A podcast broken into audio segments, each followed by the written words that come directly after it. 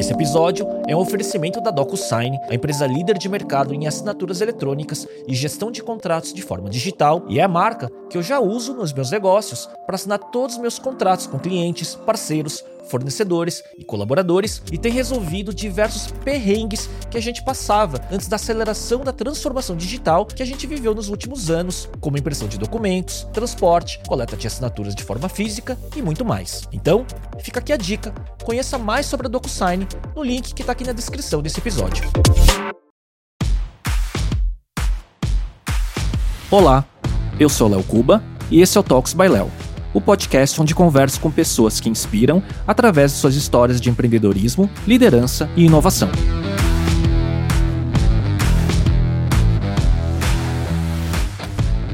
André Florence é cofundador e CEO da Alice, a health tech que criou um plano de saúde inovador para empresas, cuja tese recebeu um investimento recorde no segmento na América Latina de alguns dos principais fundos de venture capital no mundo. O André iniciou sua carreira em bancos de investimentos e foi CFO da 99, liderando a venda da empresa para a chinesa Didi. Conversamos sobre a sua trajetória, a tese, propósito e execução na Alice, seus aprendizados e reflexões como empreendedor e muito mais.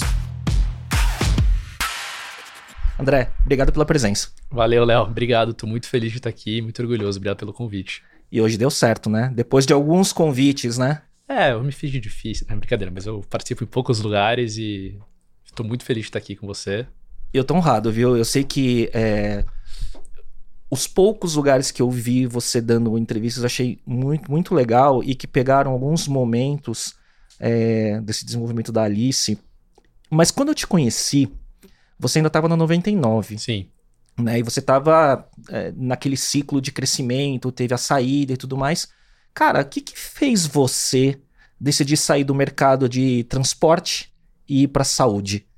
Cara, Léo, essa pergunta é muito boa, mas eu queria antes jogar uma casquinha de banana para você. Vamos lá.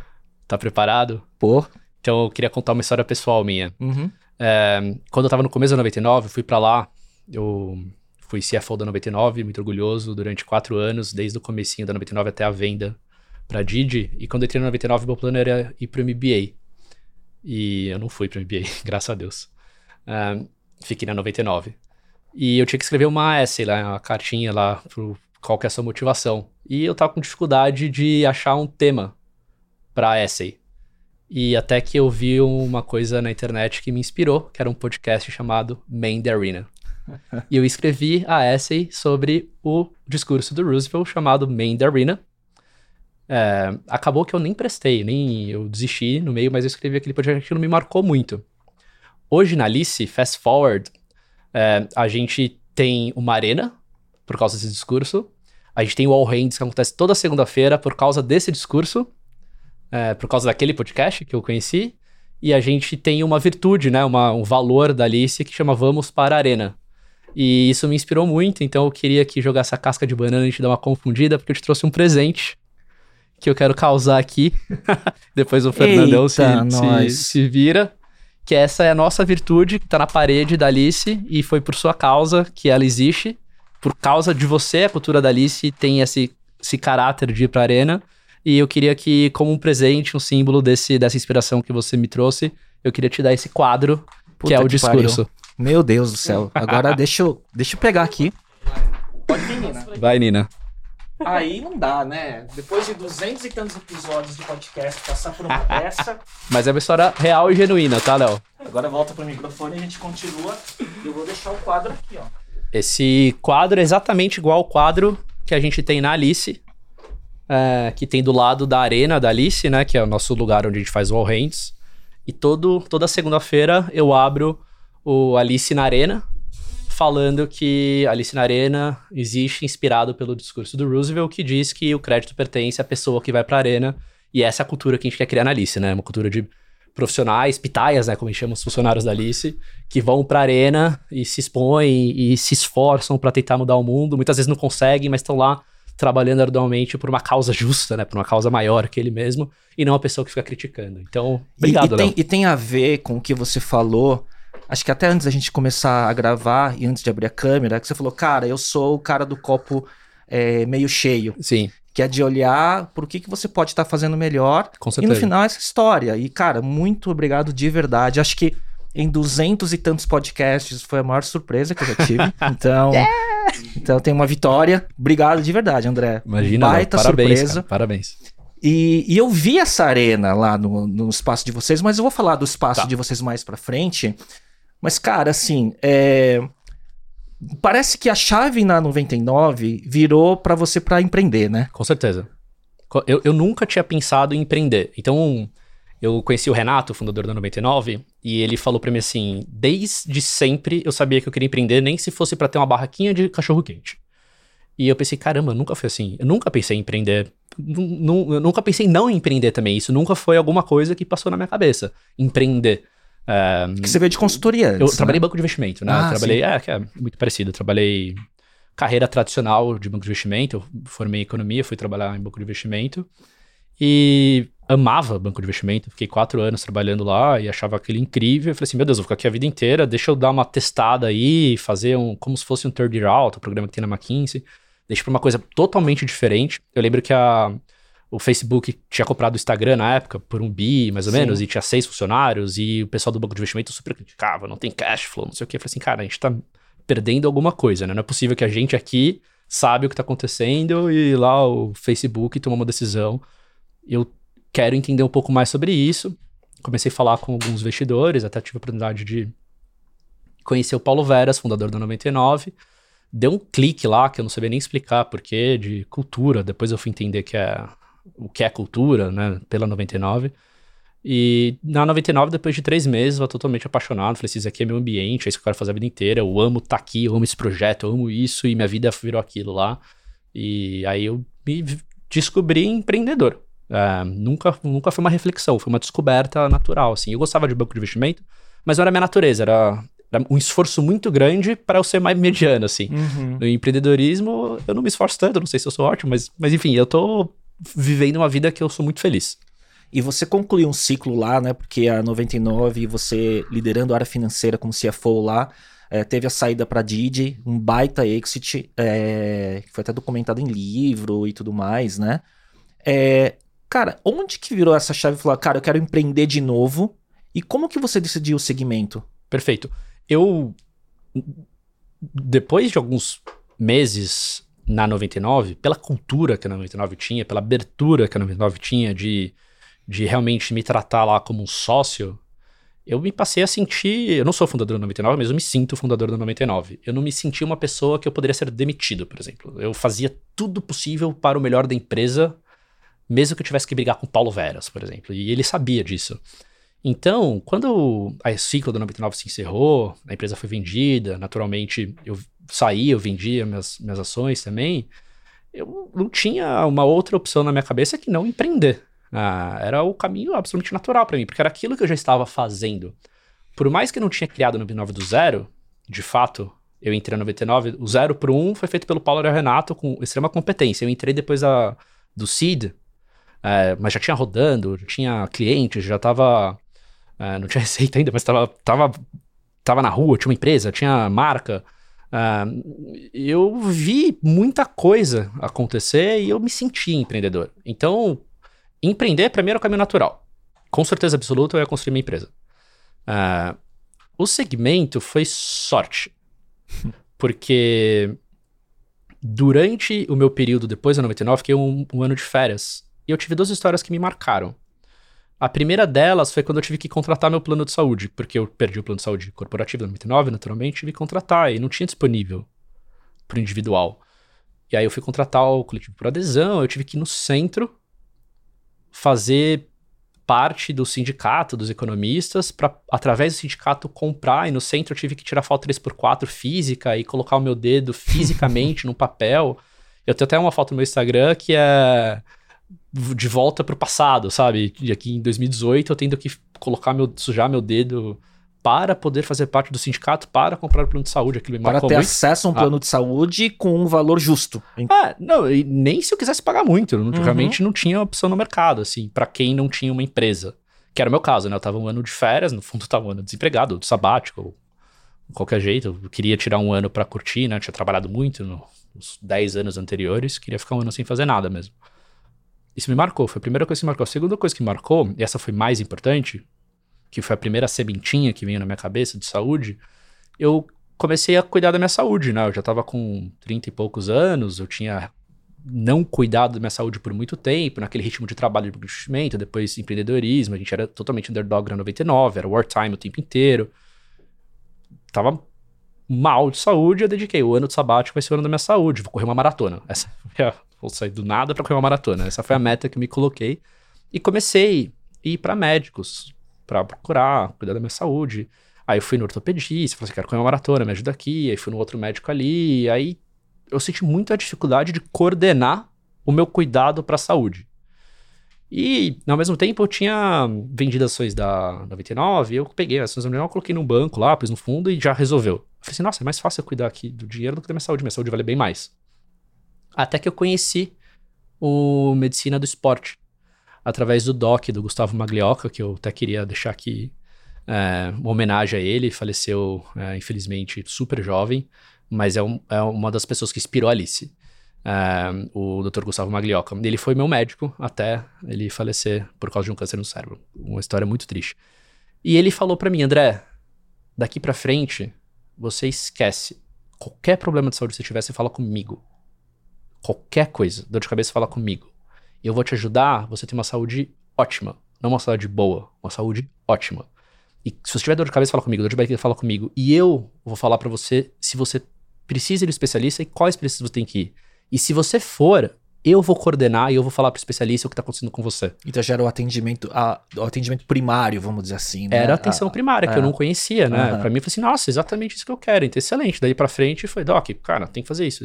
E assim, 95% dos casos, ele resolvia para mim. E pra mim era ótimo, porque eu não tinha que ir pro médico, ele sabia tudo da minha vida, né? Ele começou a me acompanhar, e aquilo ficou na minha cabeça, falou assim, poxa, isso faz muito sentido, né? Por que, que as pessoas não têm acesso a isso? Por que é tão difícil, né? E eu era uma pessoa que pô, era privilegiada, tinha tido história da 99, tinha acesso a profissionais de saúde. Imagina quem não tem, como muito mais difícil ainda, né? E aquilo ficou na minha cabeça. Volto do sabático, lá no comecinho de janeiro, através de pessoas que eu conheço, Flória, investidor da 99, que virou meu amigo, me apresentou para o Gui. O Gui era fundador do, fundador do Doutor Consulta, uhum. junto com o Tomás. Uh, e ele tinha saído do Doutor Consulta no mesmo tempo que eu saí da 99. Ele estava começando a pensar próximos passos. E a gente conversou e deu um clique assim, a gente se deu muito bem. Então, foi sorte. E ele começou a contar para mim, pô, o setor de saúde tá precisando de alguém para fazer uma inovação mais profunda, que consiga mexer em todos os pilares do sistema para reorganizar a cadeia de incentivos.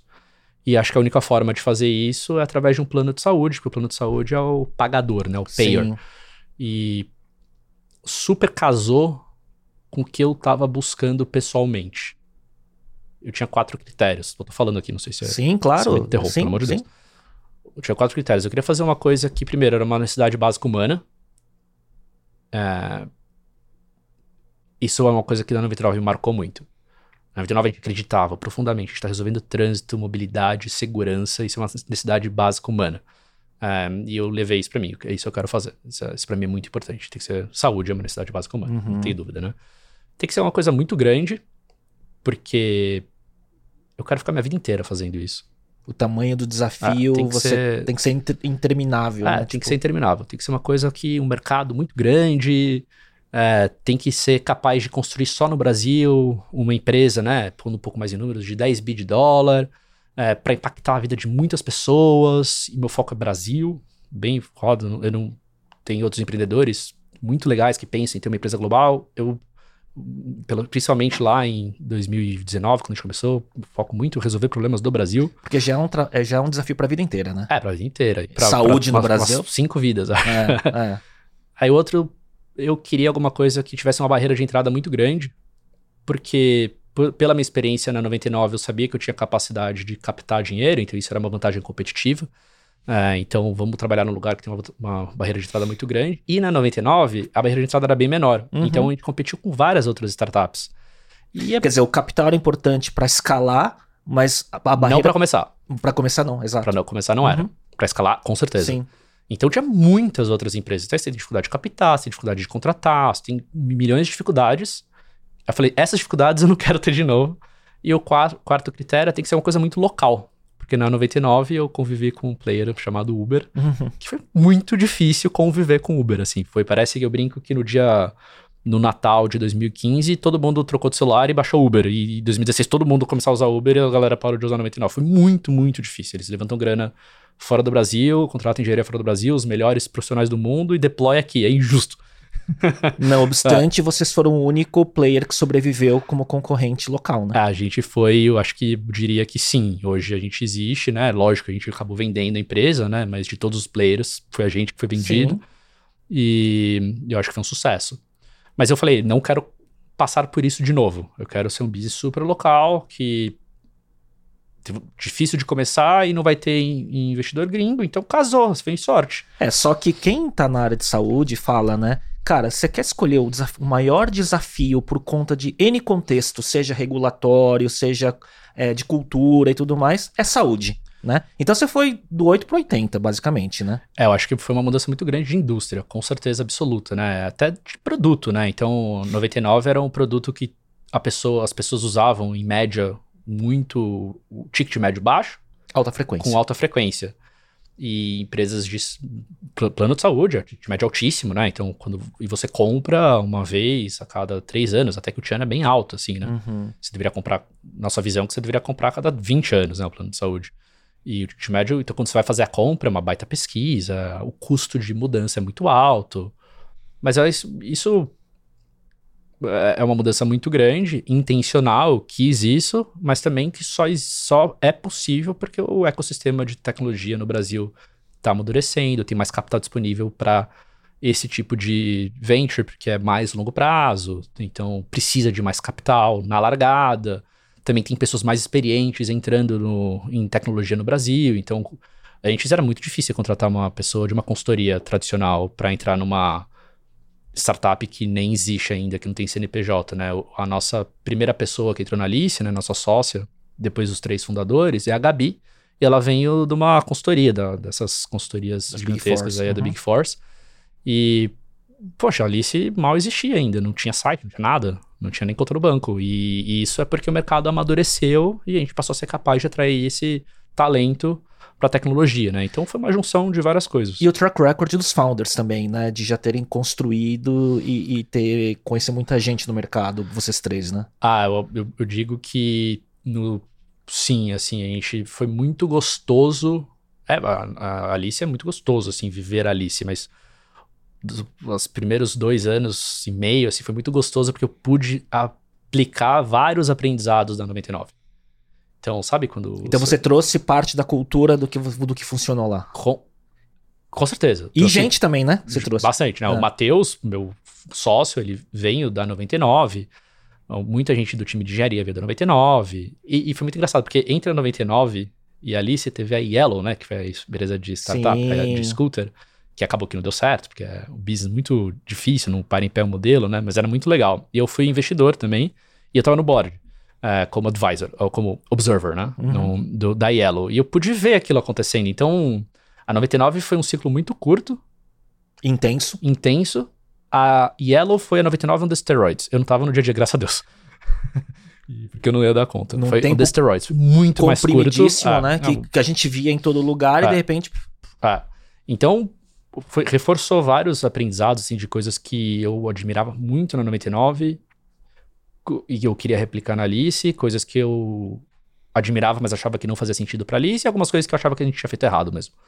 E eu tive a chance de, do zero, página em branco, construir uma empresa com uma cultura muito intencional, desde o primeiro dia. Então, esse All Hands, né, que chama Alice na Arena, existe desde a primeira segunda. A gente, essa segunda foi a edição 210. Nunca parou. Mesmo quando a gente foi pra pandemia, trabalho remoto, continuou. E isso é um exemplo de milhares de outras coisas que a gente Isso é faz. muito legal, porque você fala, se você, você fala que o seu.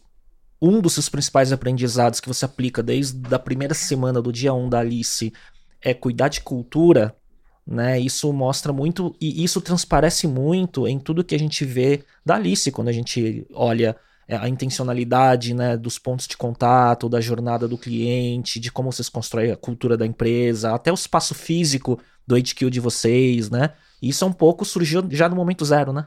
Com, assim, com certeza absoluta. Acho que isso foi uma das nossas obsessões e isso eu acho que é a maior conquista que a gente tem, que eu posso falar de ter uma cultura forte estabelecida e bem definida. Né? Então talvez seja uma cultura que o jeito de trabalhar aqui não é para todo mundo, não tem nenhum problema, mas ela é bem definida, uhum. ela é bem coerente quando você fala com difer diferentes pessoas na Alice. E a gente foi muito intencional, muito intencional, desde de zero, assim. Qual foi a primeira. Qual foi a tese original e como que foi o ponto de partida? Porque quando eu falo em saúde, não tem uhum. muito um MVP, né? Porque você tem que estar tá regulado, ah. você tem que ter ah. capital, tem tantos pré-requisitos, né? O que, que, foi o primeiro, o, o V0 de vocês? Foi um plano de saúde. a gente lançou um produto que no dia seguinte alguém poderia estar tá fazendo desde uma coleta de sangue até um transplante de coração. Então, eu brincava que era uma startup de trás para frente, porque a primeira coisa que tinha que fazer era auditar o balanço. e é a última coisa que uma startup faz, né? Sim. né? Então era muito sério, assim, a gente teve que montar um time muito senior. Então são três fundadores que não são da área da saúde, apesar do Gui ter fundado o Doutor Consulta, ele não é médico. Ele conhecia a área de saúde, mas não ah, era médico. Então a gente montou um, um founding team de médicos, muito seniors, que são sócios da Alice, cada um na sua área: ortopedia, pediatria, psicologia, neurologia. E eles são, assim, a pedra fundamental técnica da Alice, e a partir deles que a gente fez toda a lógica de saúde para as diversas especialidades. Isso já tinha que ter no comecinho. No comecinho. A gente tinha que ter a, a regulamentação da ANS. Então, a, o nosso plano sempre foi: vamos montar um plano de saúde centrado na atenção primária. primária. Eu lembro que a gente fez uma viagem para os Estados Unidos, logo no começo de 2019, quando a gente estava ainda testando as águas, entendendo o que a gente ia fazer. A gente foi lá e conversou com a Oscar e conversou com a Forward. E a Oscar era uma empresa, é uma empresa, né, que oferece o plano de saúde, e a Forward é uma empresa que oferece atenção primária. E eu perguntei para o fundador da Forward, né, por que, que vocês oferecem apenas, entre aspas, atenção primária e não, é e um não plano, um plano de saúde? De saúde? Uhum. Aí a resposta dele me marcou muito. Ele falou assim: por que, que a Oscar oferece apenas plano de saúde e não atenção primária? Eventualmente, ambos vão fazer os dois. Uhum. Mas eu uhum. decidi começar por aqui, ele começou por lá. A gente saiu da sala. Eu lembro, eu tava na rua. Eu peguei o Gui e o Matheus e falei assim: vamos fazer os dois. É. Vamos fazer atenção primária, vamos fazer. A gente tem que ter os dois. E acho que foi a decisão mais certa, assim, muito difícil, né? Porque são duas operações: atenção primária e plano de saúde. Mas eu acho que isso construiu a tese toda da Alice, que eu acho que é o que vai. É o que está gerando resultado, que é o que vai realmente tracionar a mudança em saúde no Brasil. O que, que, foram, quais foram os primeiros grandes desafios, né? Porque, cara, você estava entrando num terreno extremamente difícil, regulado, com os incumbentes, uhum. com uma cultura, né? A cultura do plano de saúde, carteirinha, livrinho, que ah. você não sabe para onde você vai, que a gente estava falando até agora há pouco, né? Do desafio de mesmo com acesso à saúde, mesmo com condições financeiras e tudo mais, é, o modelo uhum. da saúde privada, né? Ele é um modelo. É, o modelo é, é, é, não é, é desconectado. É, o modelo tem vários desafios de falta de incentivos corretos, Perfeito. na minha opinião. Uhum. Que gera uma alta desconfiança entre os participantes e a consequência disso é uma experiência péssima para quem usa o sistema, né, para os pacientes, para os usuários do sistema e também altíssimo custo que impede que mais pessoas usem a rede privada. É, eu acho que o maior desafio nosso é aí a gente começou, a gente era uma empresa que ninguém conhecia. Então, a gente tinha que montar a nossa rede credenciada, que a gente chama de comunidade de saúde. E como funciona? A semântica é importante, né? É muito, porque a nossa visão é diferente. A gente é um a gente é um player de saúde que oferece atenção primária, composto por uma comunidade de saúde e a jornada do usuário, a jornada do paciente, a gente chama de membro, a jornada do membro, ela tem que ser contínua, né? Então, o hospital é meu parceiro, que está dentro da jornada do meu cliente, que também é cliente dele. Então, a gente monta uma comunidade, a gente quer ser muito parceiro. Eu trato o hospital como cliente. Ah, o jeito que eu trato o hospital é o oposto do que o mercado tradicionalmente trata. Mas no começo a gente não era ninguém, né? Então eu lembro que a Gabi, o trabalho dela era montar essa rede credenciada. Ela que vem com a ideia de chamar de comunidade de saúde. E, e a gente falava hospital X, vamos fazer uma reunião, não sei o quê. A Gabi ia lá e apresentar a Alice. E as pessoas, oi Alice, tudo bem? Ela, não, não, Alice, é, no, Alice é o nome da empresa, eu sou a Gabi. ela, ai, desculpa, então a gente teve muita dificuldade. E de. Esse foi um grande desafio. Montar os primeiros parceiros. E demora, é um trabalho de formiguinha, porque a gente quer fazer do modelo certo, com incentivo alinhado, a gente quer garantir que a gente está criando uma conexão de longo prazo, que eles entendem a estratégia da Alice, eles têm que comprar a Alice também, né? Porque eles não dedicar tempo pro. A gente vai lá, quantas vidas vocês têm? Ah, zero. Sim. Ah, tá, é, legal. Ele tem ah. que comprar o modelo, porque ah. a escala não tinha no começo. Não, não tinha, não Exato. tinha. A gente falou assim, nossa grande vantagem é que tem zero vidas, porque a gente pode testar modelos novos. Eles, puta, boa ideia. Então a gente... Baixa o risco para eles, né? Ah. Então a gente foi aos poucos conquistando, mas mesmo assim a gente começou com uma comunidade bem enxuta. Poucos hospitais, né? Poucos providers, né? No laboratórios também. Então aí o segundo desafio foi vendas, né? Porque a gente vai colocar um produto que tem uma... Na expectativa das pessoas é eu quero ter todos os hospitais de São Paulo. Tá, mas quantos você vai de fato usar, né? Uhum. Você vai fazer uma cirurgia, você não vai fazer uma parte da cirurgia em cada hospital. Uh, mas eu entendo, as pessoas têm essa expectativa de ter acesso a qualquer opção que ela quiser. No começo a gente tinha poucas opções. E aí você é. É, você montou esse nicho, porque é quase aquela visão de marketplace, né? Você tem a oferta e a demanda. É um marketplace. Né? Ah. Então você tem que ter uma rede credenciada mínima, mínima. para prover laboratório, hospital, Sim. enfim, tudo mais.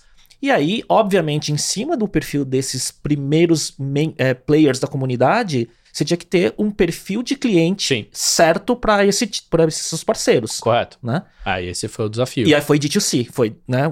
Você foi a, a, a, adquirindo eles uh, individualmente. Sim, aí a gente tomou a decisão no começo de lançar um produto individual. Uhum. Ou seja, focado na pessoa que compra para ela mesma e não na empresa que compra para o funcionário. Essa decisão ela foi por dois motivos. O primeiro, esse que se descreveu, o Product Market Fit. Era, é muito difícil vender para uma empresa que tem 100 funcionários um produto que tem uma rede que é boa para quem mora na Zona Oeste. Perfeito. Uh, então, a gente decidiu focar no super nicho de mercado. Esse uhum. foi o primeiro motivo. O segundo motivo, Léo, hoje a Alice é uma empresa B2B, a gente vende um produto para empresas. Mas a empresa compra, quem usa não é o funcionário enquanto funcionário. Então não é o gerente de marketing enquanto gerente de marketing. Diferente de uma plataforma que ele usa para ser melhor gerente de marketing, é, um HubSpot, por exemplo. É, ele usa enquanto o, o, João, enquanto a Maria. Enquanto pessoa. Enquanto pessoa. A família dele é. usa. A Alice não é um enabler profissional, né, de capacidades profissionais, a, né? O plano de saúde é, por natureza, B2C. Então, quer dizer, a empresa, o, o B2B, o B, é o segundo canal. B é só o meio de chegar na pessoa individual. Ela que usa, né? ela e, que fica doente sim. ou ela que fica saudável. Perfeito. A gente não cuida da saúde da, do CNPJ. E a, jornada dessa pessoa na ponta, mesmo sendo num plano corporativo, ela é direto com vocês. Agora sim, mas por isso que a gente lançou individual. Esse foi o segundo motivo. A gente tem que aprender a jornada da pessoa. Uhum. A gente tem que ter a conexão com a pessoa. A gente tem que ser uma marca B2C. Exato. Então, vamos, vamos aproveitar essas duas coisas, né? O mercado é mais propenso no, B2, no B2C, tem o desafio da regulamentação, mas que a gente acha que a gente consegue é, superar. E, e, e, mas vamos construir um produto que não está focado no RH. Um produto que está focado no ser humano que está usando. Não é, uma, e não foi é um produto isso, de benefício. É, uhum. foi isso que a gente fez. Muito embora agora, a gente também é uma empresa focada no RH. Uhum. Mas a gente tem uma grande vantagem, porque a gente está vendendo para o RH o melhor produto para o funcionário dele. Porque foi isso que a gente construiu nos últimos. Desde 2019. Caramba, já tô falando. Quatro anos. Quatro anos e pouco. a gente tem o melhor produto para a pessoa. Então, a pessoa que compra a Alice tem relacionamento com a Alice. Então, lembra que eu falei do Dr. Gustavo, que era o meu médico? Sim. Tudo eu falava com ele é Alice para as pessoas. Então, fala um pouco para quem pouco conhece. Uhum. Então, como que é a jornada desse do consumidor da Alice, do, do, do cliente Alice, a partir do momento que tem o, a, o primeiro contato com a atenção primária? Porque é tudo via app, né? A gente também tem, lógico, quando necessário, é, atendimento físico, é, mas o principal canal, a gente é uma empresa Tech, que nasceu digital por natureza, o aplicativo é disparadamente o principal canal. Então a pessoa, 100% da nossa base tem o nosso aplicativo, o nosso aplicativo é um aplicativo que oferece valor de verdade, não apenas a carteirinha. A pessoa entra, ela faz uma jornada de onboarding, onde ela preenche um questionário de saúde e ela recebe o score magenta dela, que é uma medida construída de maneira científica e acadêmica de zero a mil quão bem está a saúde dela em cinco pilares. A partir disso, a gente monta um plano de ação personalizado para essa pessoa que está no aplicativo. Automaticamente, usando as respostas, usando data science e usando protocolos de saúde. E pode ser faça esse exame, visite esse médico, conecte com o seu médico do seu time de saúde, que é o médico da atenção primária. E a partir do momento que a pessoa fez a jornada de onboarding na Alice, tudo da saúde dela está no app da Alice, está no sistema da Alice, e qualquer dúvida, fala com a Alice. A gente tem uma feature na, dentro do aplicativo que chama Alice Agora, que é para esse nome é de propósito, que é para ser para falar com a Alice agora. Então você não vai entrar no app da Alice para agendar uma consulta em algum momento, não. Você vai apertar um botão e você vai falar com a Alice agora e a gente vai responder para você agora, e a gente vai resolver seu problema agora. Então esse real time da coisa, ele é muito presente, é né? Porque é a expectativa que a gente tem, né? Sim. Quando você pede uhum. uma comida, você não espera três Perfeito. dias, né? Você quer que chegue em 40 minutos. Você, hoje você compra na Amazon, Mercado Livre, chega no dia, mesmo dia. Saúde é a mesma coisa, né? Então, então hoje eu, como usuário da Alice, cara, não, existe outro meio de cuidar da minha saúde que não Alice. Qualquer coisa, Alice. Eu entro, tô com dor de barriga. Alice. Ah, quebrei o dedão do pé. É verdade, aconteceu, eu quebrei o dedão do pé mesmo. Alice. Alice fala assim, ah, André, aí você vai ter que ir no pronto-socorro. Aí eu vou lá no pronto-socorro, chego no pronto-socorro, Alice já mandou os meus dados, né? Porque a gente integrou todo o sistema. Caramba, você, você, você integrou toda a jornada, então aquela fragmentação. Não existe. Não existe mais. Não existe, uhum. não existe. A gente é um player uh, verti verticalizado digitalmente. Uhum. A gente não é uhum. dono dos ativos do hospital, mas a gente tem integração com o hospital, né? Então, se eu tenho que ser internado, por exemplo, por causa quebrei meu dedo, tenho que fazer cirurgia agora, a retaguarda da Alice junto com o do hospital, que a gente monta um, uma equipe médica em conjunto, vai me atender e essa retaguarda tem contato direto com a atenção primária da Alice, com o time de saúde da Alice. Então, a ideia é, quem cuida da, do André é a atenção primária, que é o time, a gente, a gente chama de time de saúde, né? Uhum. É o time de saúde. Multidisciplinar, Quando, né? Multidisciplinar. Quando o André vai, faz a cirurgia, aí vai ser o ortopedista, especialista em dedão do pé, mas ele volta para atenção primária. A atenção primária faz o acompanhamento.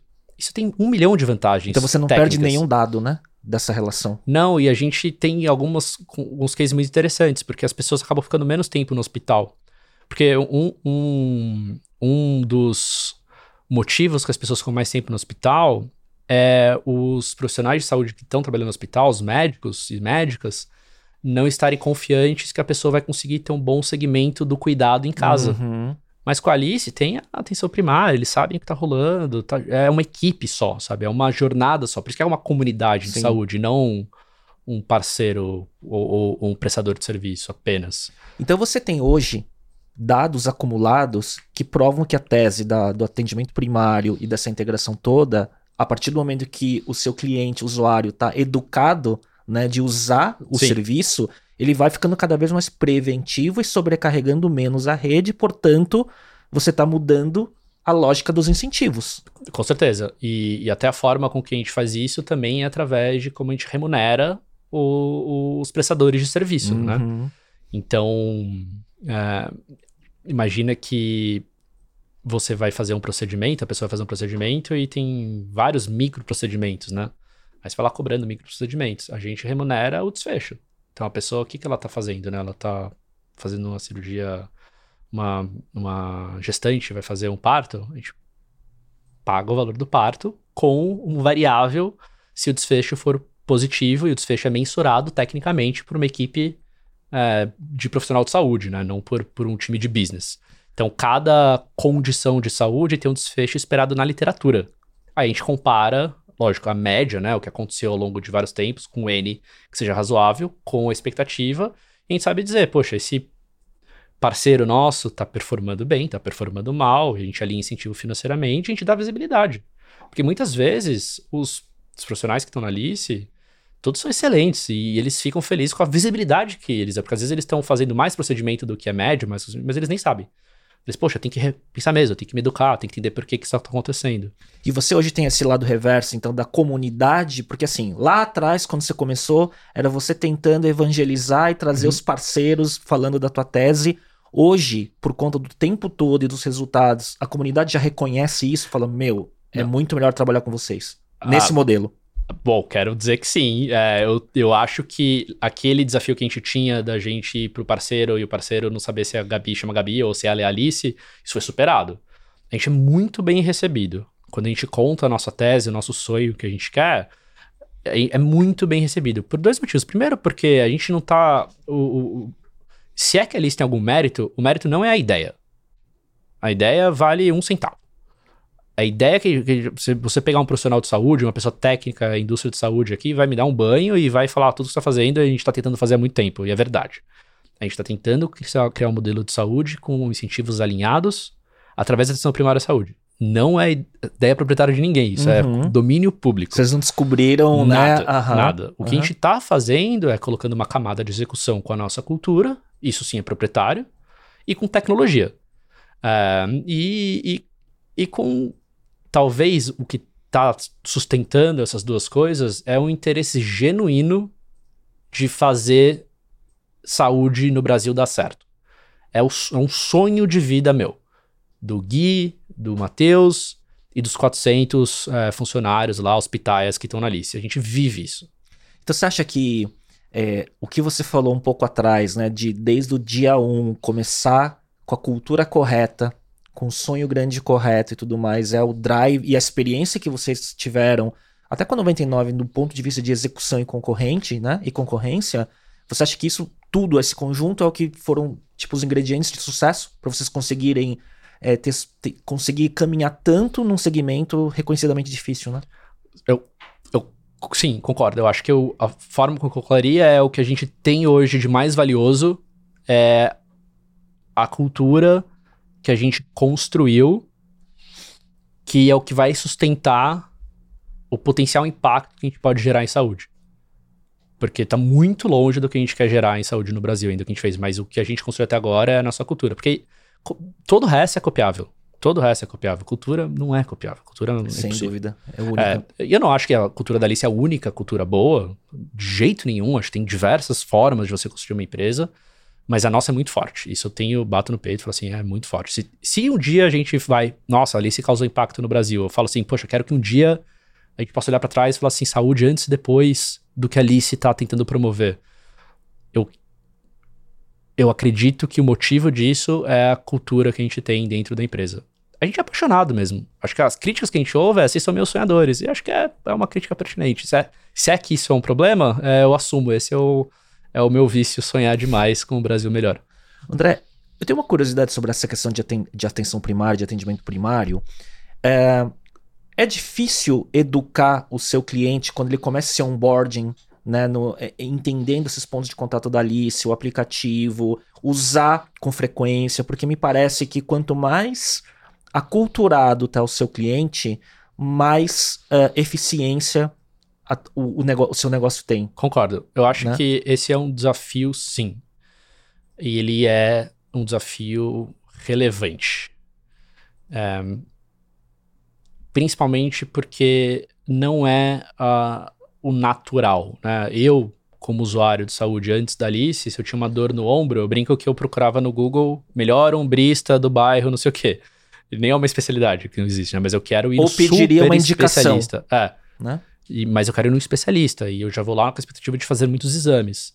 E o que a gente está propondo é: você não precisa de especialista, você precisa de ir num clínico geral, no médico da família, e essa pessoa vai cuidar de você como um todo. E quando precisar de um especialista, essa pessoa vai te recomendar. Então, é, a gente tem esse desafio com certeza. Como que a gente está superando esse desafio? Primeiro, a gente precisa de ter um momento da atenção da pessoa e falar assim: olha, testa é, faz um onboarding aqui. É, e, e, quando a gente percebe, principalmente agora no empresarial, entrou uma empresa grande, a gente conseguiu mandar bem no onboarding, tudo flui bem depois. Quando entra uma empresa grande e a gente manda mal no onboarding, porque a gente executou mal, porque a gente não conseguiu fazer a apresentação, por mil motivos, as coisas não vão tão bem depois. Então entrou uma empresa agora, a gente tá super orgulhoso, o onboard foi incrível. Cara, vai dar tudo certo. As pessoas já chegam animadas com o que a gente tem. Então, primeiro desafio é atenção e ouvir. E você sabe que hoje conseguir a atenção das pessoas é uma das coisas mais difíceis do Sem mundo. dúvida. O segundo é a gente criou um modelo que a gente não é gatekeeper. Tecnicamente no setor, gatekeeper é quando para você ir num especialista, você é obrigado a passar na atenção primária. Hum, Isso tem super mérito fazer isso. Então, quando você pega o sistema de saúde de, da Inglaterra, é assim. Nos Estados Uhum. Unidos é muito difícil você ir no especialista. você Canadá, acho que é assim, né? No Canadá não tenho certeza, Aham. mas na Inglaterra com certeza. Você Uhum. vai. no- Nos Estados Unidos também. É difícil você. Você não vai endocrinologista nos Estados Unidos. É, quando você vai no endocrinologista é porque alguma coisa séria tá acontecendo. Uhum. Você vai num um general physician. E a cultura deles lá é assim, a cultura do Brasil não. Então a gente falou assim: se eu criar um modelo que é gatekeeping, já vou criar uma má disposição na pessoa e ela vai me ver como carimbador para ir onde ela quer ir. Então vamos assumir o desafio de que a pessoa tem que querer vir na Alice. Eu tenho que atrair, né? Ah, e vamos Uhum. criar um serviço que é muito bom. E então é isso que a gente está arduamente construindo, e é uma construção. Não acho que a gente chegou lá ainda, acho que é um caminho longo. Estamos aprendendo muito, mas essa é a tese, essa é a estratégia. E eu gosto dela. Eu acho que, que quando a gente explica para a pessoa, atenção primária, fala assim, ah, mas deve ser obrigado a. Não, não é. Vai se você quiser. Aí a pessoa já tira, assim, a barreira e. E tá certo, assim, o Você sabe- fair game. Você sabe que eu tenho. Eu tava, quando eu tava olhando essa questão da atenção primária, me veio na cabeça, assim, por exemplo, eu vejo os meus pais, os meus sogros, eles são é, ou eram acostumados a se aconselhar com o médico da família em primeiro lugar. Então, por exemplo, meu sogro e minha sogra, que você conhece, é, faleceu o doutor Braga, que é o médico da família. Ele, teve uma, ele já tinha uma certa idade, quase 80 anos, mas foi um acidente, caiu, bateu a cabeça. Morreu. Uau, Uma pena. Mas era ele que os meus sogros buscavam para se recomendarem em qual especialista eles deveriam ir. Então, de uma forma analógica, já era esse caminho da atenção primária. E quando ele faleceu, eles ficaram perdidos. É. Porque não sabia como recorrer para resolver qualquer coisa da Uhum. saúde, né? É, por isso que eu digo que a ideia da Alice não, não foi a gente genial. Exato. Que, é, a atenção primária à saúde. A atenção primária à saúde é uma coisa muito bonita, que eu tenho que. Eu tô aprendendo muito e eu tenho muito a aprofundar, mas tem essa lógica de você ajudar a pessoa a navegar no sistema. Tem a lógica de você conseguir dar acesso à saúde de uma maneira equalitária para as pessoas terem o acesso correto, que maximiza a chance da pessoa ter o melhor desfecho ao menor custo e assim dá mais acesso à saúde, né? Porque você sabe muito bem, os recursos são escassos, né? Então Sim. a gente tem que conseguir achar uma forma de mais pessoas terem acesso ao sistema de saúde. E a atenção primária é o caminho para fazer isso. e com eficiência, né? É, Você sabe que uma, uma questão que eu acho importante e curiosa né, na história de vocês, vocês o mercado né, de tech e de empreendedorismo conhece muito a Alice por conta é, das rodadas e do investimento recorde que vocês tiveram né, na rodada na série B, C e tudo mais, vocês levantaram quase um bi de reais, mais de 200 milhões de dólares e tal, né? E bem na virada na pandemia da alta liquidez para o fechamento das, da torneira, né, do- dos fundos, então vocês captaram muito, vocês tiveram Uhum. muito um timing certo e tal, né? Como que foi para vocês, né, é, virarem a chave entre a questão de terem captado, pensando talvez em ganhar escala rápido, para depois olhar a eficiência da alocação de capital quando virou mercado? Eu acho que esse foi o maior desafio. E eu acho que, sendo bem, assim, transparente com você aqui, é um desafio que eu acho que a gente demorou mais tempo do que a gente deveria para conseguir resolver. E agora a gente tá com ele super bem resolvido, mas foi muito difícil, porque é, eu tinha vindo numa cultura de 100% de escassez na 99.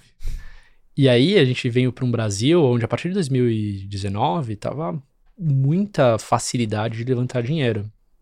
E eu, a gente veio para a tese de montar um plano de saúde onde era necessário levantar o dinheiro. E eu acho que a gente acabou.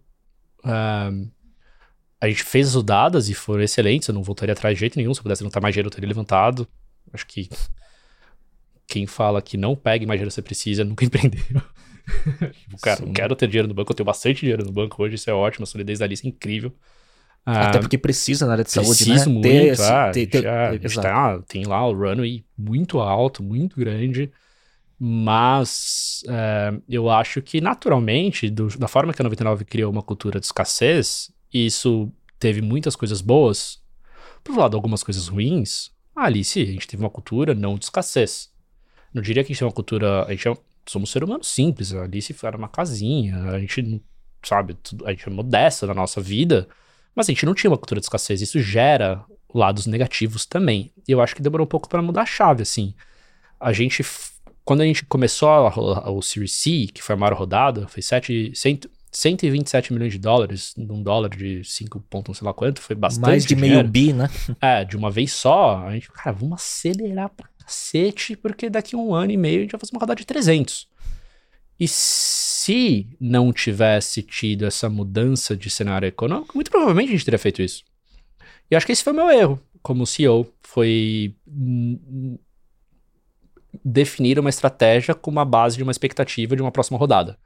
E isso é um erro. Eu- E eu, sabia, eu me sinto burro hoje, porque eu fui CFO antes, né? Então é, é muito difícil, né? Você sabe as coisas, mas no dia, na hora do vamos ver. Então acho que a gente antecipou uma necessidade de crescimento que depois que a gente fez a rodada, o mercado arrefeceu, teve crise de liquidez, a gente teve que ajustar. E, mas é difícil você ajustar depois que você já monta uma estrutura ah, para aquele crescimento que naturalmente não viria, porque a gente não ia investir o dinheiro em crescimento, né? Então, a gente acho que passou o ano de 2022 fazendo ajustes no produto e no modelo, E na projeção, né? em tudo, né? Uhum. Então a gente reduziu muito o investimento, drasticamente o investimento. Falei assim, cara, a gente tem que. tem- é outra, outro mundo. O mundo acabou, a gente tem que refundar a Alice do ponto de vista estratégico. E 2022 foi assim. A gente voltaria agora em 2023 full force, força total no mercado corporativo, que já era o plano, né? A gente cria um produto B2C, vai crescendo com de Aprende, saúde, né? Uhum. aprende a, a- a lidar com o ser humano, que é o usuário final, aí a gente foca no RH para oferecer um produto fora E ganha escala. melhor e, e ganha escala. Então essa era a tese desde o começo. Mas aí a gente teve a oportunidade de fazer uma aquisição né, no começo de, de 2023, que não foi uma estratégia, foi uma oportunidade que surgiu e a gente não perde a oportunidade.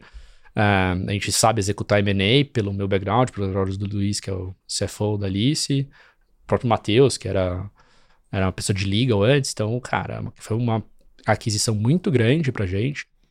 A gente comprou a carteira de uma empresa que era a Q Saúde, fundada pelo Júnior, né? Então, Que foi uma baita notícia no mercado também, né? é, aí do primeiro semestre de 2023, nosso foco foi fazer a aquisição Incorporar. e incorporar os, os 17, 16 mil novos clientes da Alice que tinham comprado outra empresa, né? Eles Sim. compraram outro produto e agora, ah, agora são clientes da Alice.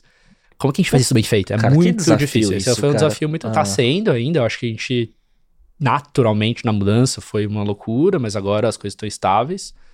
E eu acho que as pessoas vão ficar possivelmente surpresas com o que tem por vir. Para eles, enquanto clientes de uma empresa que eles não inicialmente eram. E então esse foi a história da Alice. E agora a gente tá entrando numa fase nova. Então agora a gente tá 100% focado no, no mercado B2B. É, muito feliz, porque é um produto muito focado no funcionário, mas tem uma proposta de valor muito clara para a empresa, que é controle de custo e o melhor reajuste do mercado. Então, só para te dar um parâmetro, não ficar sério muito, é porque tem a ver com o modelo de saúde. É, ano passado, a média de mercado de reajuste de plano de saúde foi 25%. O Caramba. menor foi 20%. O da Alice foi 13%. Uhum. E é isso que a gente consegue construir com o nosso modelo de saúde. E quer dizer, isso já é reflexo da eficiência da alocação no de recurso e de menos ca- sobrecarga que você leva para o sistema, portanto, o teu modelo está se provando, né? Sim.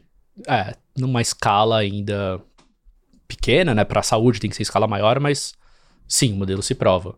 O- e, e o modelo se prova não só pela experiência da Alice. Então, você tem alguns centros de atenção primárias no mundo que mostra que a atenção primária gera, gera valor para a saúde. O que a gente está colocando de pimentinha, assim, de sabor da Alice é a forma de fazer atenção primária, muito eficiente, muito digital, usando muita inteligência artificial, é muito legal. Então, ou seja, com tecnologia e, e plugada na rede de saúde de maneira integrada, também com tecnologia.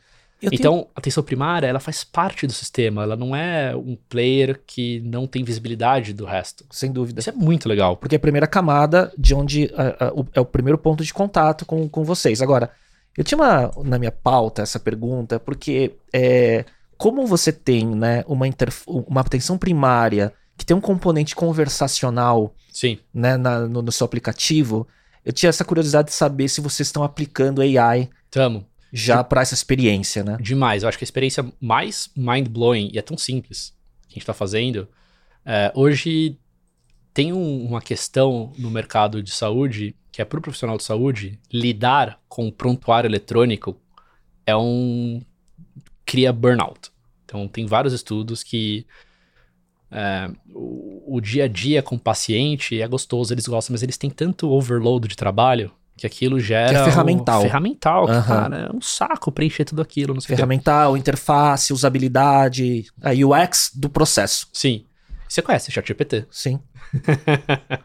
Evidente. A gente faz o atendimento e a transcrição técnica do atendimento é É feita automaticamente. conversacional. É feita automaticamente. A gente capta o atendimento, né? Que é Sim. via texto, a maior parte deles. E aí o, o profissional de saúde não precisa ir lá no prontuário e falar assim, é, paciente, descreveu sintoma, não sei o que, causa, lá, lá, lá. a gente aperta o botão, gera o texto Já tá- técnico. Aham. Obviamente, o ser humano, o profissional de saúde, na maioria das vezes, o time de enfermagem, que é a espinha dorsal da atenção primária, revisa, né, corrige eventuais erros que o modelo tem, Mas que vai ficando cada vez mais preciso, né? às vezes preciso, e isso, assim, tira um tempo imenso e, e mas principalmente uma carga emocional do profissional de saúde muito grande. Então, eles amam trabalhar na Alice por causa disso. Agora, Esse é um aí- exemplo do que a gente tá aplicando Sim. agora, imagina o que tá por vir. mas isso daí, o dado acumulado do prontuário e tudo mais, ele vai retroalimentando a tua base, Sim. que vai entendendo novos padrões e novos protocolos também. Com certeza, porque aí a gente consegue entender para. A gente Tem consegue, dois lados, né? a gente consegue entender melhor qual é a demanda da pessoa e a gente consegue roteirizar melhor a pessoa no sistema de saúde. Então, casos muito simples, por exemplo, se você realmente precisa ir no endocrinologista, esse é o exemplo que eu gosto, qual você vai? Tem endocrinologista que é experiente em casos infantis, tem endocrinologistas Sim. que é experientes em diabetes, tem endocrinologistas e a gente tem a capacidade de medir o desfecho de cada um, cada profissional desse e fazer o match perfeito com a demanda, usando o modelo de dados. Sim. É, e aí tá um ganho absurdo, né? Mas a gente só consegue fazer isso porque a gente tem um input de dados da pessoa porque ela confia na Alice.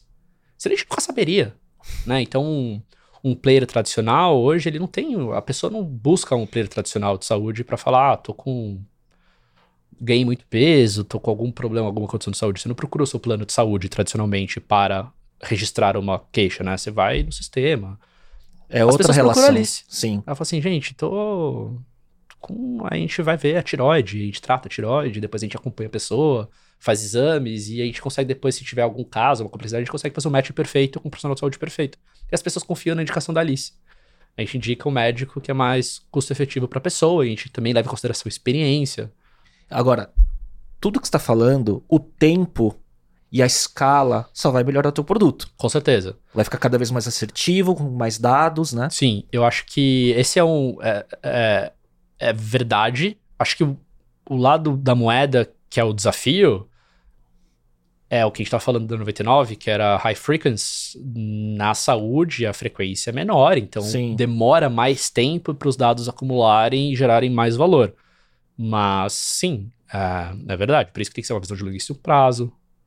A gente tá aqui para os próximos 40 anos. A gente tá construindo, mas é, é isso mesmo. As pessoas estão entrando e estão rodando a maquininha em off-flywheel, que só vai gerar valor. E o valor, ele, é- ele obviamente vai gerar para a Alice, para os acionistas da Alice, mas é um valor para a sociedade, porque é um modelo que tende a gerar mais saúde a menor custo. E a consequência disso, mais pessoas usando o sistema de saúde privado. Sim. Consequência disso é menos pessoas usando o sistema de saúde público, melhorando o sistema de saúde público. Esse é o meu sonho. Exato. Agora, para você aumentar a frequência, porque quanto mais você aumenta a frequência de relacionamento do seu cliente com, Uhum. tua, com, teus, com as tuas interfaces, é, mais dado você acumula, melhor, né? Mais inteligência você tem, melhor fica seu produto. Então, para para aumentar essa frequência, vocês pensam também em, em entrar em não só na saúde é, per si, mas também na qualidade de vida, é, na nutrição, no exercício. Quando a gente. Não começa a ir por esse lado também? Não, assim, com certeza, né? Então, eu, do ponto de vista de visão de produto, um, eu não imagino que a gente vai construir um produto de nutrição mais legal que uma empresa que está focada em, nutrição agora. De tecnologia, app, interface. Mas eu vejo a Alice como um ponto que vai ter vários helicópteros pousando e a gente vai usar os dados de várias plataformas para ajudar a pessoa uh, a, a, ficar mais saudável, para criar um melhor plano de ação para a pessoa, mas também para deixar os nossos modelos de data science mais acurados. Então, integrar uh, com outros com serviços, é, né? Isso, com certeza absoluta. Então, você é, virar um grande API com outros aplicativos, outros sistemas, outras é, marcas. o, o, que a gente tem construído até agora é, são essas APIs com a comunidade de saúde. Sim. Que é onde que é, é must have, né? Pra uhum. gente conseguir fazer as coisas, mas tem esse outro lado de quanto mais eu. Eu tive um filho agora, Valentim, três meses e meio. Tudo da saúde do Valentim tá no aplicativo e nunca mais vai sair de lá, sabe? É a vida inteira dele catalogada Ele é, ele é o case study ideal, né? Exato. Então, imagina quando ele tiver 18 anos, sabe? Você pergunta, você já teve alguma condição de saúde? Lá, ah, com 7 anos, eu acho, não sei o que. Cara, a gente entra lá no app, pum, todas saem aqui, organizadas, não sei o que. Isso é muito legal. Agora, eu acho que uma coisa interessante que garante essa questão de você é, ter o ponto de contato do seu usuário é que parece, pelo menos olhando de fora, é que toda a jornada, todos os pontos de contato de um cliente seu com vocês é muito intencional. Então, a marca, o aplicativo, a Casalice, o Age, tudo, né? Parece que tem uma intenção por trás de, de criar uma boa experiência, não é isso? E isso que garante também essa frequência acontecer, né? Eu concordo. Eu acho que a gente teve. Tem uma das virtudes, a gente não fala valores, a gente fala virtudes. Tem o livro do Ben Horowitz que fala é, você é o que você faz, sim, então as virtudes, né? Uhum. Inspirou a gente.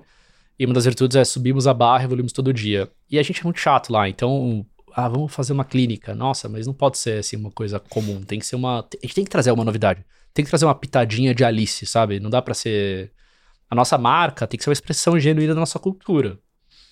E que significa que talvez algumas pessoas não vão gostar, mas outras pessoas vão amar e tudo bem, sabe? Então, eu me envolvo muito em tudo que vai para público Uh, e eu sou muito chato, assim, sabe? Poxa, isso aqui não tá bom, isso aqui tem que ser bom, isso aqui tem que ter nossa cara, isso aqui tem que. Eu sou pentelho, eu sou pentelho, assim, sabe? E, e eu acho que a gente fez um bom trabalho de expressar algo que a gente de fato acredita, né? Se é bom, se é ruim, quem tá para julgar, obviamente, é o mercado. Mas eu acho que quando eu olho pro que a Alice, a, se a, como a Alice se apresenta, eu falo assim, beleza, é isso que a gente tá querendo apresentar mesmo. É, isso eu gosto. Isso eu acho que reflete a cultura que a gente criou. E da porta para dentro, né? Quais são os, os, pilares, os principais pilares e os valores inegociáveis da cultura de vocês? Né? E como que isso se transforma em ritos e cadências internas, assim? Boa. Eu uma das viagens que eu fiz no meu ano lá de sabático de férias, eu fui para Roma e eu fui numa missa celebrada pelo Papa na Praça São Pedro e eu fiquei absolutamente embasbacado como aquilo existe mais de dois mil anos, né? Sim. Essa é uma organização, assim, não quero nem entrar em mérito religioso nada, é uma organização que se sustenta há dois mil anos é incrível. Então, eu sou muito ritualístico, uhum. né? Esse é o jeito que eu tenho de falar de mim. O meu time de marketing fala que ele diz que eu sou muito brega, que, eu, que eu, eu sou ritualístico. Então, eu apresento Alice na Arena toda segunda, no mesmo horário, tem contagem regressiva às 10 e 15 eu tô sempre com a mesma roupa, por exemplo. Porque Há quero... mais de 200 semanas. É, 210 semanas completou a semana. E, obviamente, tem vezes que eu tô viajando, não sou eu, meu sócio se apresenta, alguém dali se apresenta, é, mas eu sou ritualístico e eu acredito no poder do ritual. Eu abro a lista da arena com os mesmos slides, que é essa nossa missão, a gente tá aqui para tornar o mundo mais saudável. Toda apresentação que a gente faz na Alice, seja interna ou externa, as pessoas abrem com o slide da missão. Então imagina, eu vou num investidor, eu vou fazer um pitch. Meu nome é André, essa é a Alice, esse é o meu propósito, tornar o mundo mais saudável. Vou no hospital apresentar a Alice. Meu nome é André. Nossa missão é tornar o mundo mais saudável. É um ritual que a gente criou e todo mundo é, segue esse ritual. Então, acho que o primeiro ponto negociável é a gente tem que acreditar na missão, a gente tem que amar a missão da Alice. E a gente traduz isso na virtude, que é trabalhamos com paixão pelo propósito. Na descrição dessa virtude, A gente fala é sobre amar a missão da Alice e sobre fazer com que a missão da Alice seja a sua missão. Então a gente acredita muito numa cultura onde as pessoas são um pouco altruístas com a missão da Alice. Eu tô aqui é, vestido a camisa de verdade, assim, sabe, da empresa, porque eu acredito na missão. Da empresa, é a missão, a gente tá aqui pela essa missão. E, e a gente. E, e pra estar certo, a gente tem que realmente ser, né? Então, eu sou, os meus sócios são, e acho que o time É, da se Alice... não for verdadeiro, cara. Ah, se não for né? verdadeiro, transparece. Ah, exato. É, é, transparece e não se sustenta. Acho que tem uma segunda coisa que também é pilar, assim, racional das coisas. A gente trata todo mundo de verdade igual adulto. E não é fácil fazer isso. Dá um É, exemplo. Isso gera um custo. Então a gente é super transparente. Super, Transparência radical. super transparente. Então gera um custo. Então a Nina de PR tá aqui, ela de vez em quando fica, ah, meu Deus, vocês vão falar isso pra todo mundo ainda isso vai vazar. Tipo, tem um custo, tem um custo de vazar. A gente banca esse custo. A gente faz com as pessoas têm altíssima autonomia, porque as pessoas são adultas. Então, elas quando elas vão tirar férias, cara, como elas quiserem. Eu não me envolvo nisso. Desde antes da pandemia, quando as pessoas, onde as pessoas vão trabalhar? Cara, tem o escritório, mas eu, eu lembro que teve um dia que a Vicky, uma das primeiras funcionárias da Alice, veio pra mim e falou assim: Ah, André, amanhã eu tenho poucas reuniões, talvez eu vou ficar em casa pra de casa. Eu falei assim, Vicky, você não precisa avisar onde você vai trabalhar. Trabalha, sabe? Não, precisa nem me- não precisava estar me não precisa me comunicando. avisar. Tipo, faz o que você acha melhor. A gente realmente trata todo mundo assim. Então é muita autonomia, com bastante contexto, por isso é muita transparência mesmo, assim. Então a gente compartilha a posição de caixa, a gente compartilha tudo, tudo, tudo, tudo, ah, com mas também bastante responsabilidade. O que gera uma cobrança, Exato. então ah, Você tem essa, essa liberdade, mas você tem uma responsabilidade e vai ser cobrado por isso. vai ser cobrado Pela por isso. entrega. Ah, então, é- é, não é fácil você sustentar. Acho que esse é uma das. Um dos pensamentos que eu tenho, assim, que eu levo comigo. Por que, que não é toda empresa que tem uma cultura forte? Porque não é fácil, tem um custo, né? Então, às vezes você. A gente faz algumas coisas, por exemplo, a gente faz oferta de trabalho. Léo, vem trabalhar na Alice aqui, essa aqui é a sua oferta. A gente nunca negociou. Porque a gente faz a melhor oferta sempre. A gente nunca negociou. Significa que talvez em alguns momentos a gente perdeu pessoas boas. A gente Uhum. não negocia. Porque qual que é o posto de não fazer a melhor oferta? É você deixar de trazer as melhores pessoas. O ponto de vista prático, se eu não faço pra você a melhor oferta, eu tô fazendo a segunda melhor oferta. Eu vou ter uma primeira melhor oferta em outro lugar. É, ou você vai ganhar um pouco menos na lista do que eu poderia te pagar. Sim. E esse é o meu modelo de negócio? Conseguir pagar menos os funcionários? Não é esse. Então a gente pensa assim: qual é a melhor oferta que eu posso fazer pra essa pessoa, considerando os critérios que a gente tem bem estabelecidos, e eu faço a melhor oferta sempre. Eu nunca negocio. Nunca. Não, é uma, é uma, não abre mão. É, e isso tem um custo. Tem um custo. Algumas vezes a pessoa se sente mal porque ela não negociou, porque é o costume do brasileiro, do, do Uhum. mercado de trabalho, é. eu- a empresa fala tanto, eu falo tanto, e a gente chega no meu Sim. termo. A gente sempre faz a melhor oferta. Isso também tem algumas questões de resolver problema de bias, porque às vezes tem pessoas que negociam mais, tem pessoas que negociam menos, e isso tem, pode ter alguma correlação com o gênero, então a gente eliminou isso. É, a gente.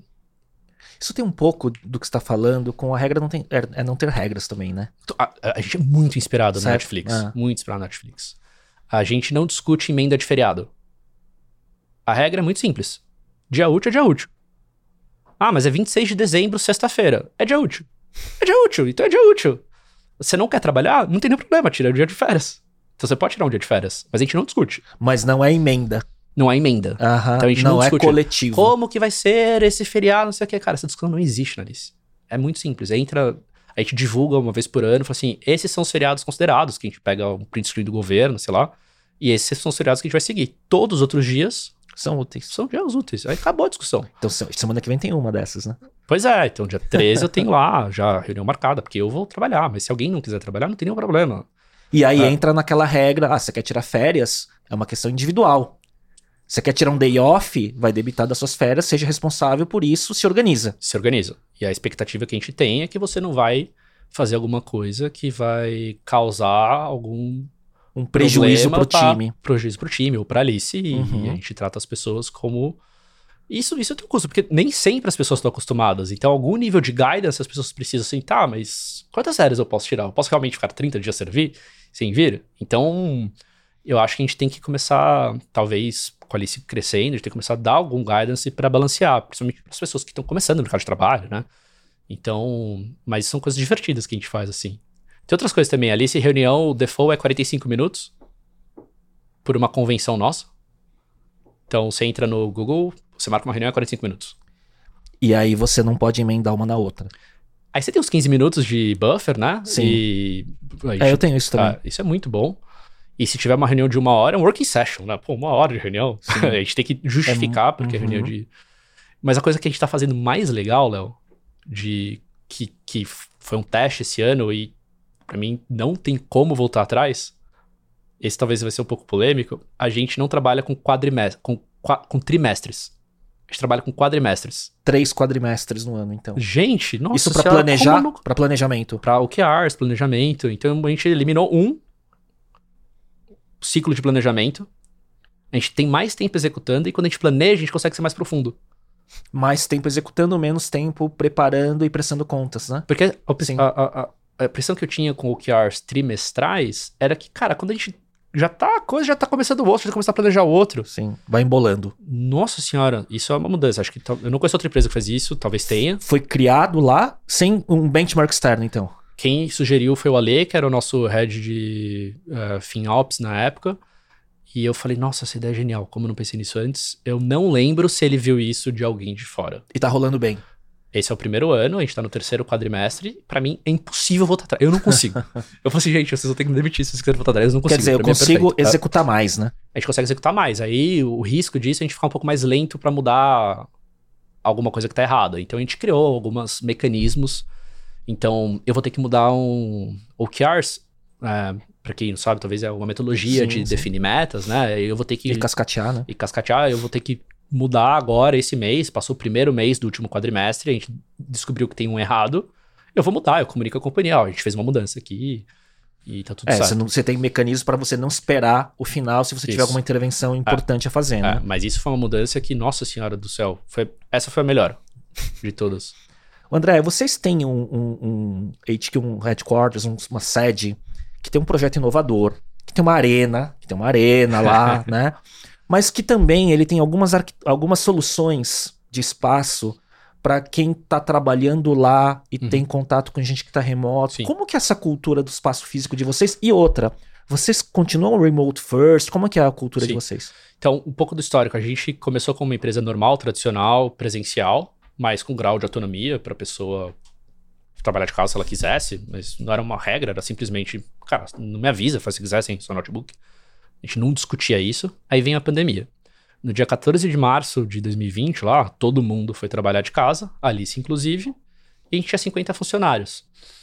E a gente entregou o nosso escritório, a gente ficou por um tempo meio que cara, a gente, a gente tinha alugado um outro, mas tinha que reformar, vamos gastar grana, gente não sabe como ia ser, e a gente foi crescendo. Então a Alice saiu de 500 funcionários para 400 funcionários remoto, durante a pandemia.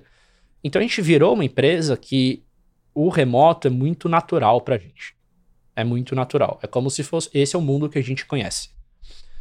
Com a pandemia arrefecendo e a nossa vida voltando mais como era antes, a gente decidiu ter um escritório. Nosso escritório hoje tem 150 a 200 estações de trabalho, a gente tem 400 funcionários, ou seja, se todo mundo for trabalhar lá, não vai caber. É, e a gente decidiu que, como conceito, a gente é remote first. O que isso quer dizer? Quer dizer que a experiência de quem está trabalhando remotamente não deve ser prejudicada em comparação às pessoas que estão trabalhando presencialmente. Então, tudo que a gente faz presencialmente, a gente tem que documentar. Todas as reuniões elas têm que estar preparadas para alguém estar de fora, porque muito provavelmente alguém vai estar de fora. E então, a gente, quando a gente foi criar o escritório novo, a gente pensou nesse conceito. Então, é, sabe que quando nas salas de reunião, nas empresas tradicionais, como era na Alice, quando você tinha que fazer um call, normalmente você poderia sair da mesa, ir para um phone booth ou para uma sala para fazer um call. Mas a nossa vida é fazer call, porque sempre a gente tá falando com alguém remoto, Sim. né? Então sempre a gente. Se tem uma reunião. É muito difícil uma reunião que tá todo mundo na sala. É muito difícil a gente usar sala, porque tem uma reunião que tô eu, você, não sei quem, não sei quem, você tá do meu lado, você entra no seu computador, eu entro no meu computador. A gente criou uns booths com que parecem uns orelhões, assim, que são estações de trabalho individuais. A gente tem três níveis de privacidade. Vários desses na Alice, que você pode passar o dia inteiro trabalhando lá. Não é um lugar super fechado que você vai ficar claustrofóbico, mas é um lugar onde mas você também você não pode é um trabalhar open space que é interrompido toda hora, que Ah, também é um não. problema às É, vezes. e enche ali se o explorador Alice não é open space. Então a gente tem esse nível que é mais privado, você pode passar o dia inteiro, algumas pessoas passam o dia inteiro lá, elas fazem call o dia inteiro e tem privacidade, e ela tem bom espaço, e são vários, porque é um espaço menor. Que legal. Aí a gente tem as baias, que a gente fez de um jeito divertido lá, pra não ficar muito old school, mas que dá pra você também fazer call sem perturbar muitas pessoas. E tem algumas mesas abertas. Mas o, o conceito da Alice não é open space porque a gente é remote first, então a gente precisa estar tá sempre fazendo ligação, sempre tá por Zoom, sempre tá. E isso foi é, criado, inovado para vocês ou já tem boas práticas do que funciona por aí? Porque isso tudo é, é- é novo, de certa forma, É, né? essas novas arquiteturas, né? É, eu acho que a gente tá aprendendo ainda, assim. Eu acho que tem coisa que a gente tem que melhorar, eu- mas a gente se inspirou em alguns escritórios ah, que de outras startups que fizeram também no mesmo modelo. Eu acho que o design desse orelhão que a gente tem lá, ele foi um designer inovador, proprietário. Talvez outras tenham parecido, mas seria por coincidência, assim. A gente, com a arquitetura, a gente chegou no modelo lá. Eu acho legal porque, assim, tudo que a gente tá falando, do app ao headquarter, é o design intencional, né? Cara, isso Isso é muito legal. É, isso. Eu, eu aprendi muito na 99 com o Peter, que foi o CEO da 99, quando eu tava lá, depois do Paulo Veras, é, que ele falava que a marca, no longo prazo, é a expressão da sua cultura. Uhum. E, e eu acredito muito nisso. Então, eu acredito muito em marca. Eu acho que a gente tá num momento onde talvez branding, por causa de performance, enfim, é uma outra discussão que eu não conheço tanto, mas tá sendo menos investido. Eu acredito muito em poder da marca, assim. Acho que a gente se conecta emocionalmente com, com marcas e, e eu gosto muito de estar num lugar que eu acho a cultura foda. Assim. Pra mim, isso é. Não, e a marca ac- acaba sendo reflexo. Acho que hoje a sua marca é reflexo dessas práticas todas, Ah. assim. E essa discussão de branding, performance, isso aqui é, é tema corriqueiro aqui. Eu imagino. E É. a gente chega nessa, nessa, nessa lógica, né? De quanto mais você constrói marca, mais barato fica a sua Sim. performance, a sua É, aquisição. né? É, André, uma curiosidade que eu sempre tenho com CEOs, com founders, né? Que estão nessa jornada numa empresa escalando, né? E tudo mais. É, como que você foi escalando como CEO? Né? Que skills foram nativos e que te ajudaram no começo? Né? E o que, que você teve que ad- ir adquirindo, ou aprendendo, ou melhorando a cada etapa que a empresa vai se transformando, né? Eu acho que. Nossa, essa pergunta é terapia, né? Cara.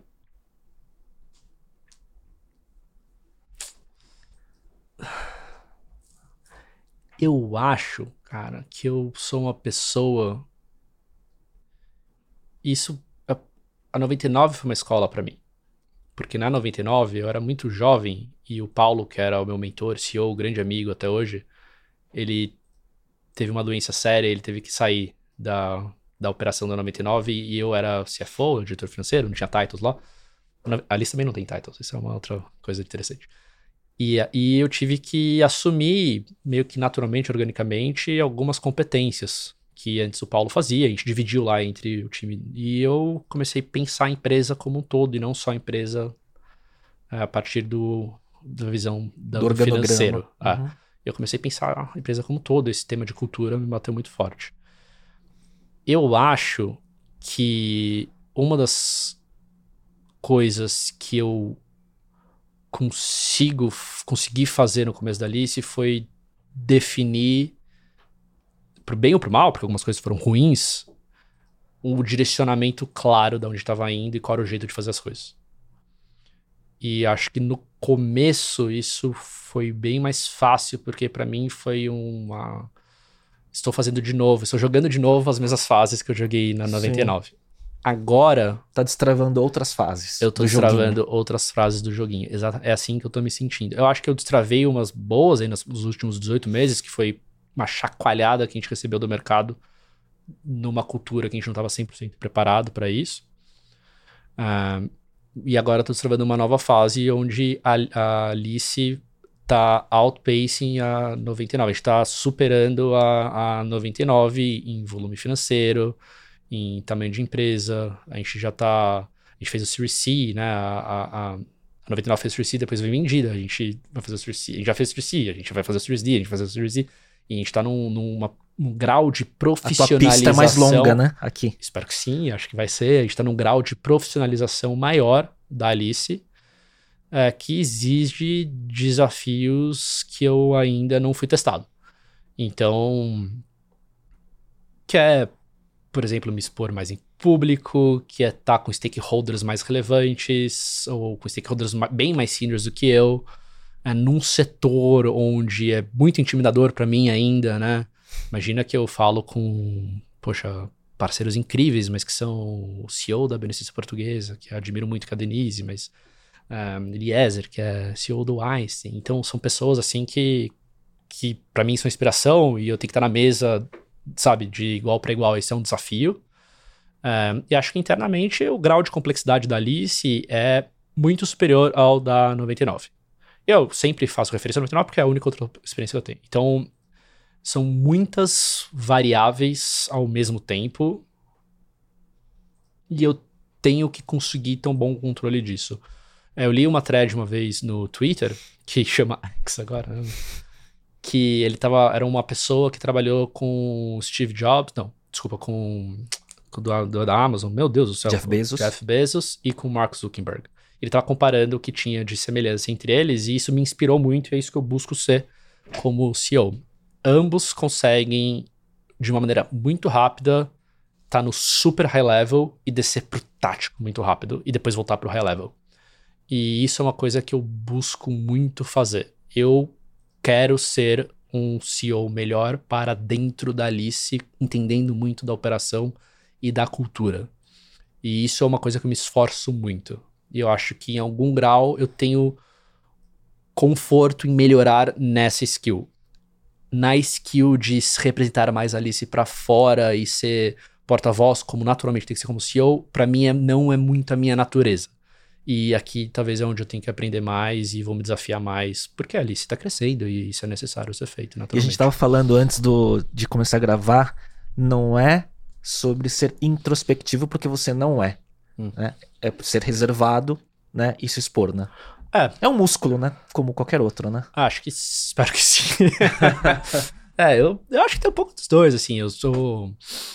Acho que ambientes onde eu conheço poucas pessoas Acho que a definição de introspecção é. Quando, você, quando eu tô com você, eu conheço você, eu tô numa boa, mas quando eu conheço poucas pessoas, eu fico um pouco mais assim, mais retraído.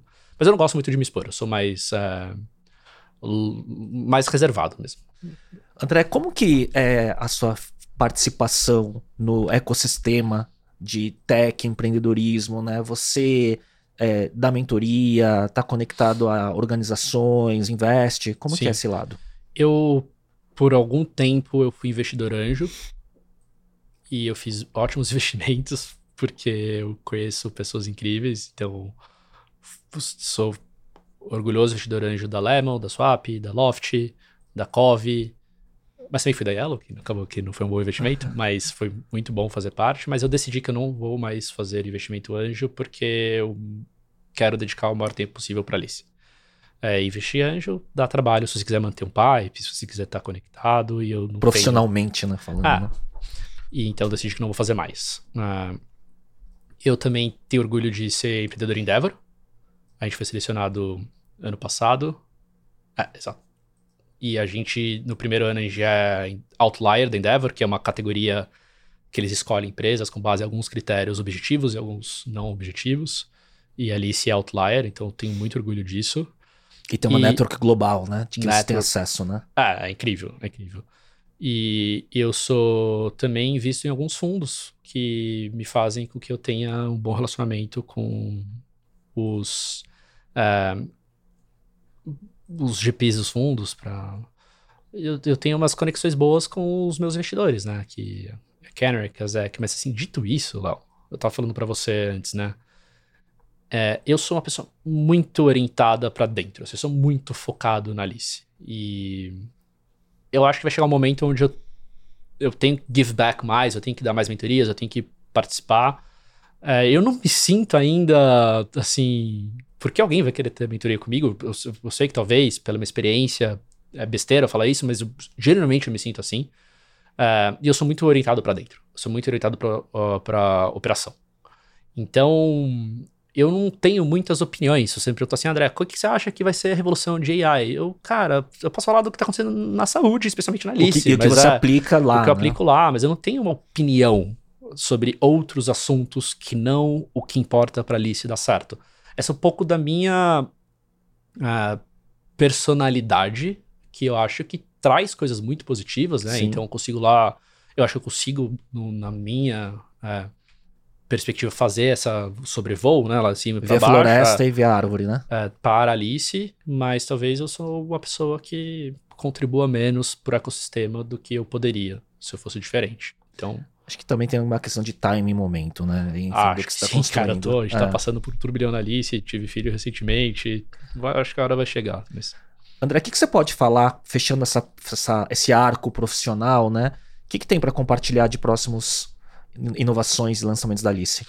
É, eu acho que a gente está num momento muito legal de produtos incríveis é, para o B2B que promete trazer, assim, dar uma chacoalhada no, em São Paulo, né? Para as empresas de São Paulo, dar uma chacoalhada, assim, cara, porque uma um produto tão bom quanto o da Alice com uma experiência tão diferente para o funcionário, que ainda por cima garante para as empresas uma, um limite de reembolso, de, de reembolso não, de, de reajuste uh, do plano de saúde, é uma coisa, assim, muito...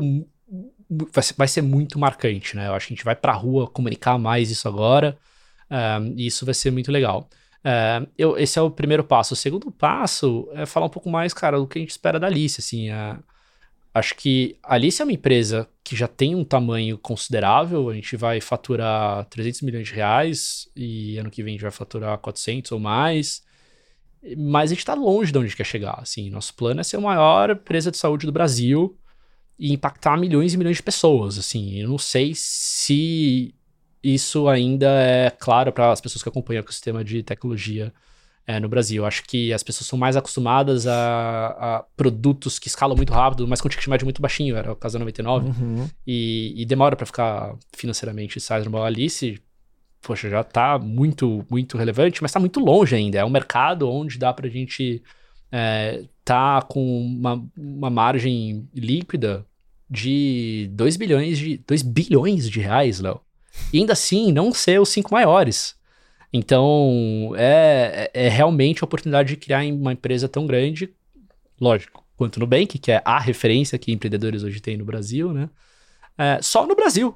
Só no Brasil. E fazendo isso de uma forma que eu vou criar impacto positivo para a sociedade inteira. Esse é o segundo ponto. O terceiro ponto é olhar para tudo que a gente está criando atenção primária e pensar qual é o maior player de atenção primária do Brasil que poderia se beneficiar da tecnologia que a gente está criando. É o SUS. Então, eu tenho um sonho genuíno da gente conseguir, da forma certa, contribuir com o governo, contribuir com o SUS. E a tecnologia que a gente está criando ser usada, é, de alguma forma, é, pelo SUS. E por porque, que não? Né? Porque tem um lance do que. Porque assim, a gente estava falando lá no começo, né, que o modelo da saúde privada, o design do modelo da saúde privada, ele é desconectado, uhum. mas me parece que o modelo do SUS é ele é melhor, só que falta tecnologia, integração e investimento, não é isso? Falta, é, é como todo execução pública tem seus desafios, né? Tem várias coisas que o SUS faz, são incríveis, tem vários polos do SUS que são é, referências. Do ponto de vista conceitual, o SUS é uma inspiração. Talvez a gente seja a primeira empresa de tecnologia do mundo inspirada no governo. Sim. e de fato é. Executando é, sem as constrições. Sem as restrições que, que o governo tem. Então, com certeza, quando você pensa no modelo do SUS, você tem o, o, a UBS, que atende a comunidade, você vai naquela UBS, você é atendido sempre pelo mesmo profissional que te acompanha e ele te dá um encaminhamento para você no especialista quando você precisa.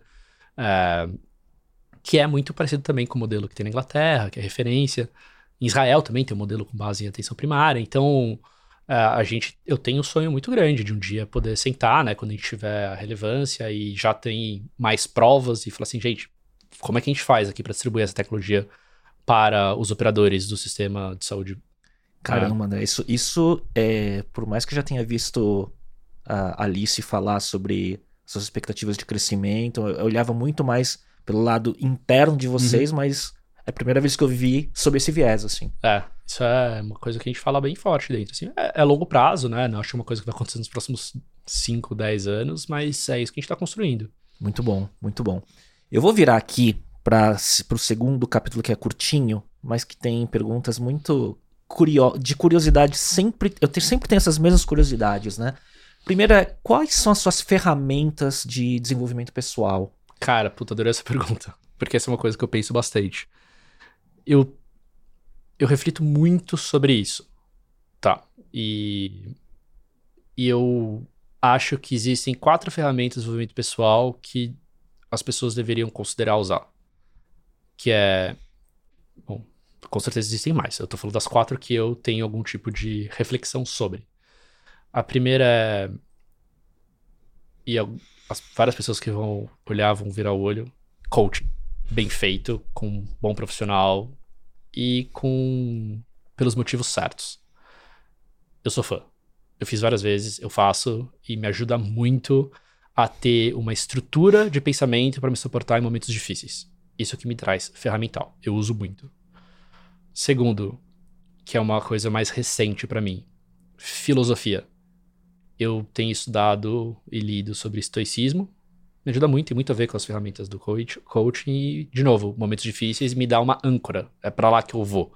Isso aconteceu na minha vida, como é que eu reajo?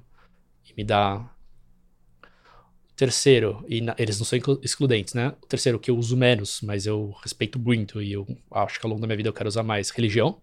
Também acho que traz uma âncora, traz uma forma de pensar, traz uma comunidade que ajuda você a desenvolver. E o quarto, que eu nunca fiz e eu estou devendo, e esse eu quero fazer com certeza, de uma maneira mais profunda, terapia. É, que ajuda você a refletir sobre você mesmo. Eu uso bastante os dois primeiros. É, e das formas com que eu tenho acesso. Um, e eu acredito que eu tenho uma boa estabilidade emocional. Eu sou bem sanguíneo, então de vez em quando eu dou umas explodidas.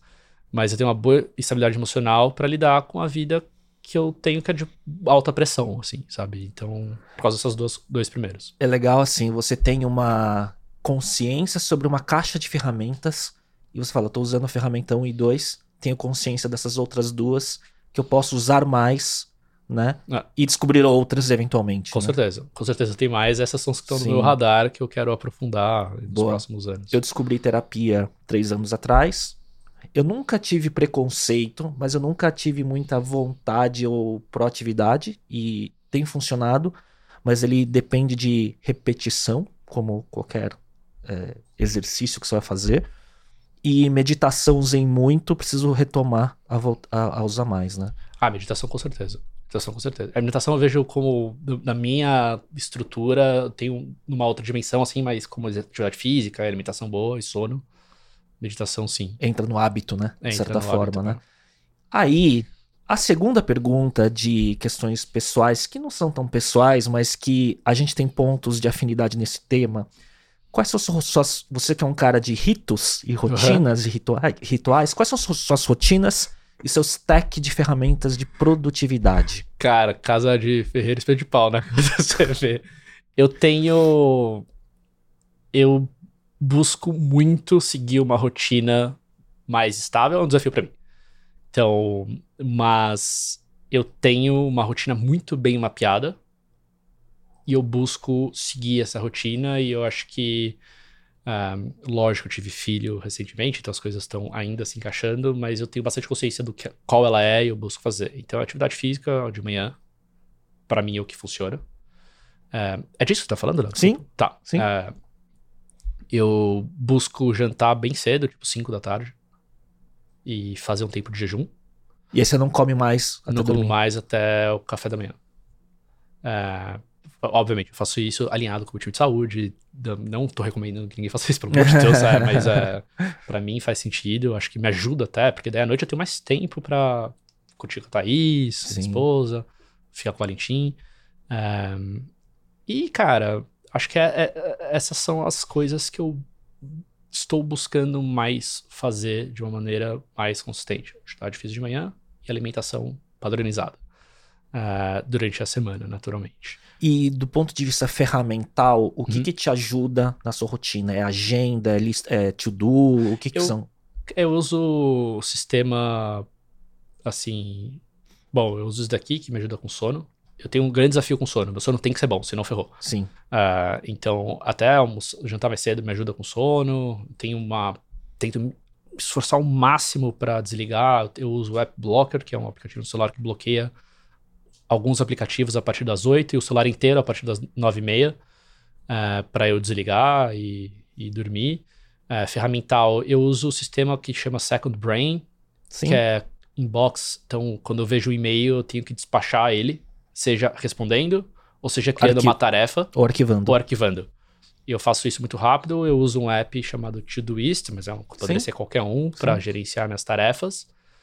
E eu tento organizar as tarefas no calendário para acho que o ruim de apps de to-dos é que ele não tem é, é infinito.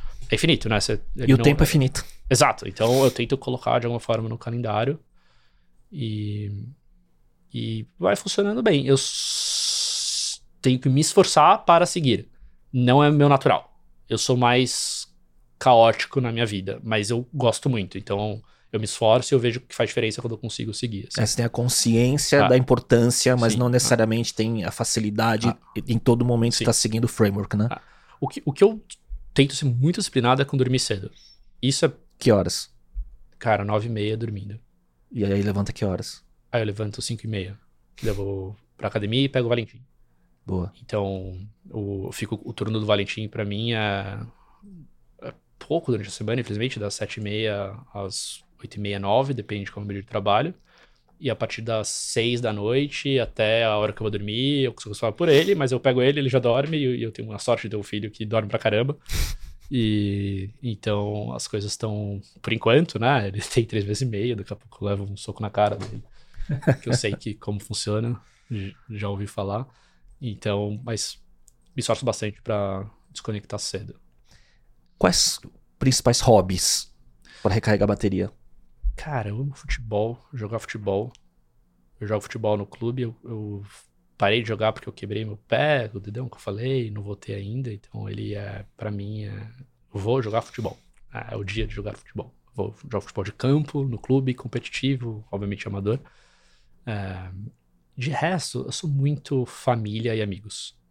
Então, gosto de receber as pessoas em casa, fazer churrasco e ficar com a galera, simples.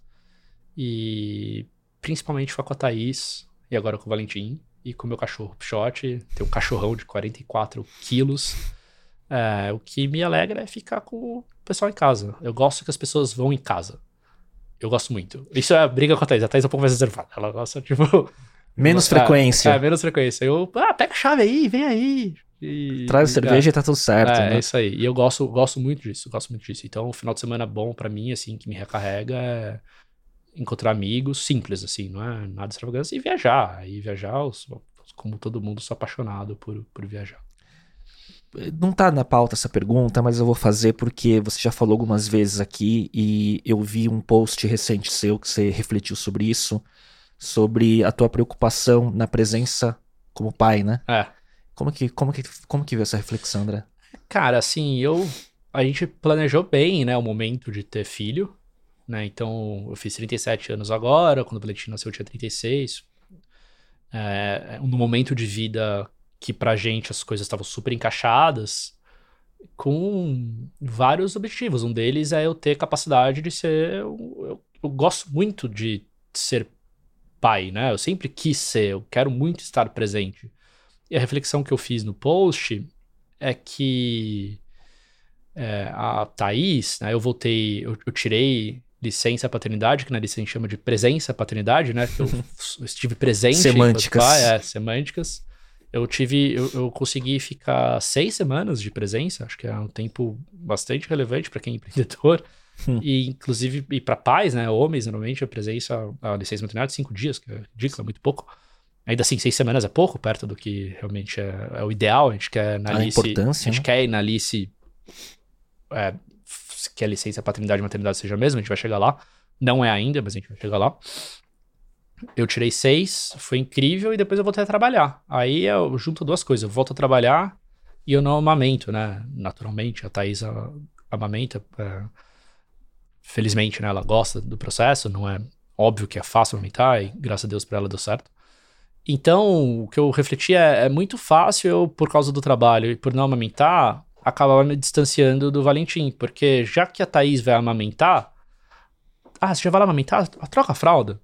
Já que você vai estar tá dando de mamar, já faz ele dormir, porque ele já tá no seu peito, e já que ele tá dormindo no seu colo, você coloca no berço e eu acabo.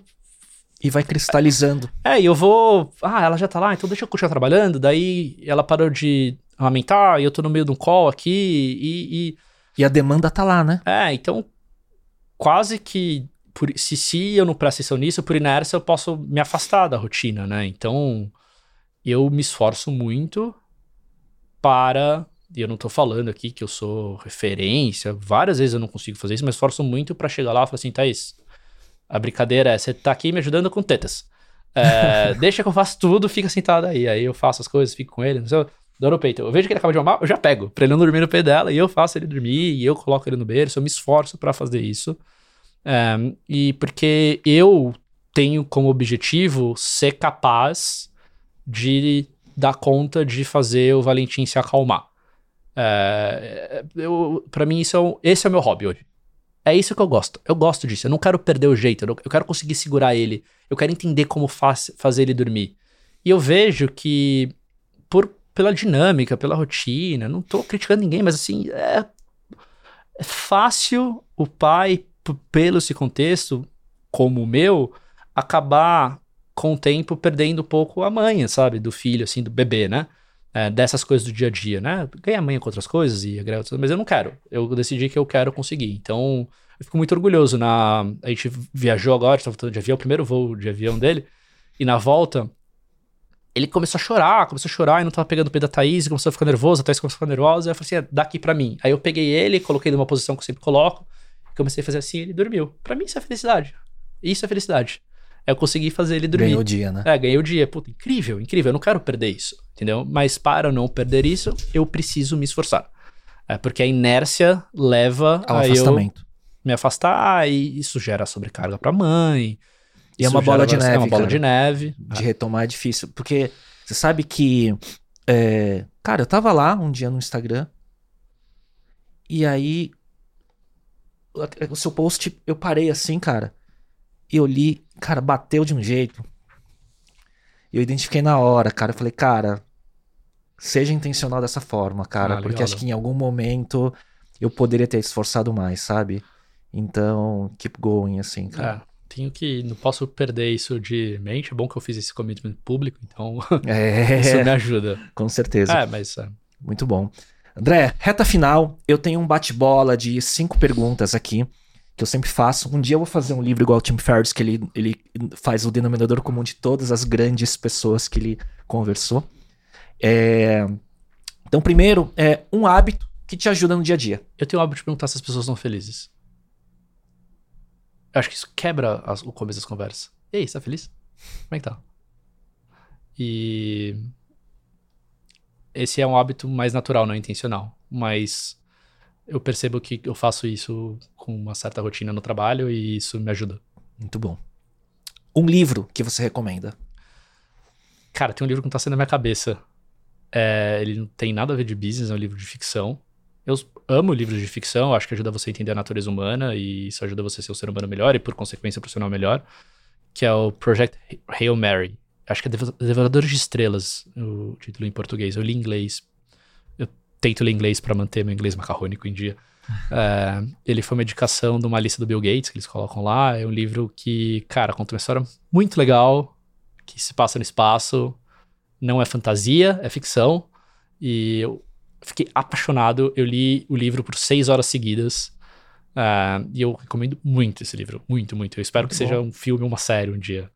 Project For... Hail Mary. Fora do óbvio. Primeira vez em centena de episódios. Jura? Porque às vezes tem uns denominadores comuns, essa é a primeira vez. Ah, cara, esse livro é muito bom. Mano. Buscarei. um podcast, filme ou série que você gostaria de recomendar. Isto é, qualquer conteúdo que você tenha consumido, que você tenha gostado.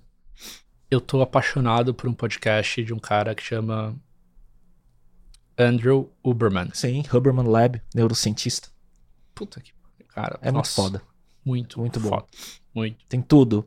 Regulação de dopamina, melhora de sono, muito bom. E é super hábitos. profundo.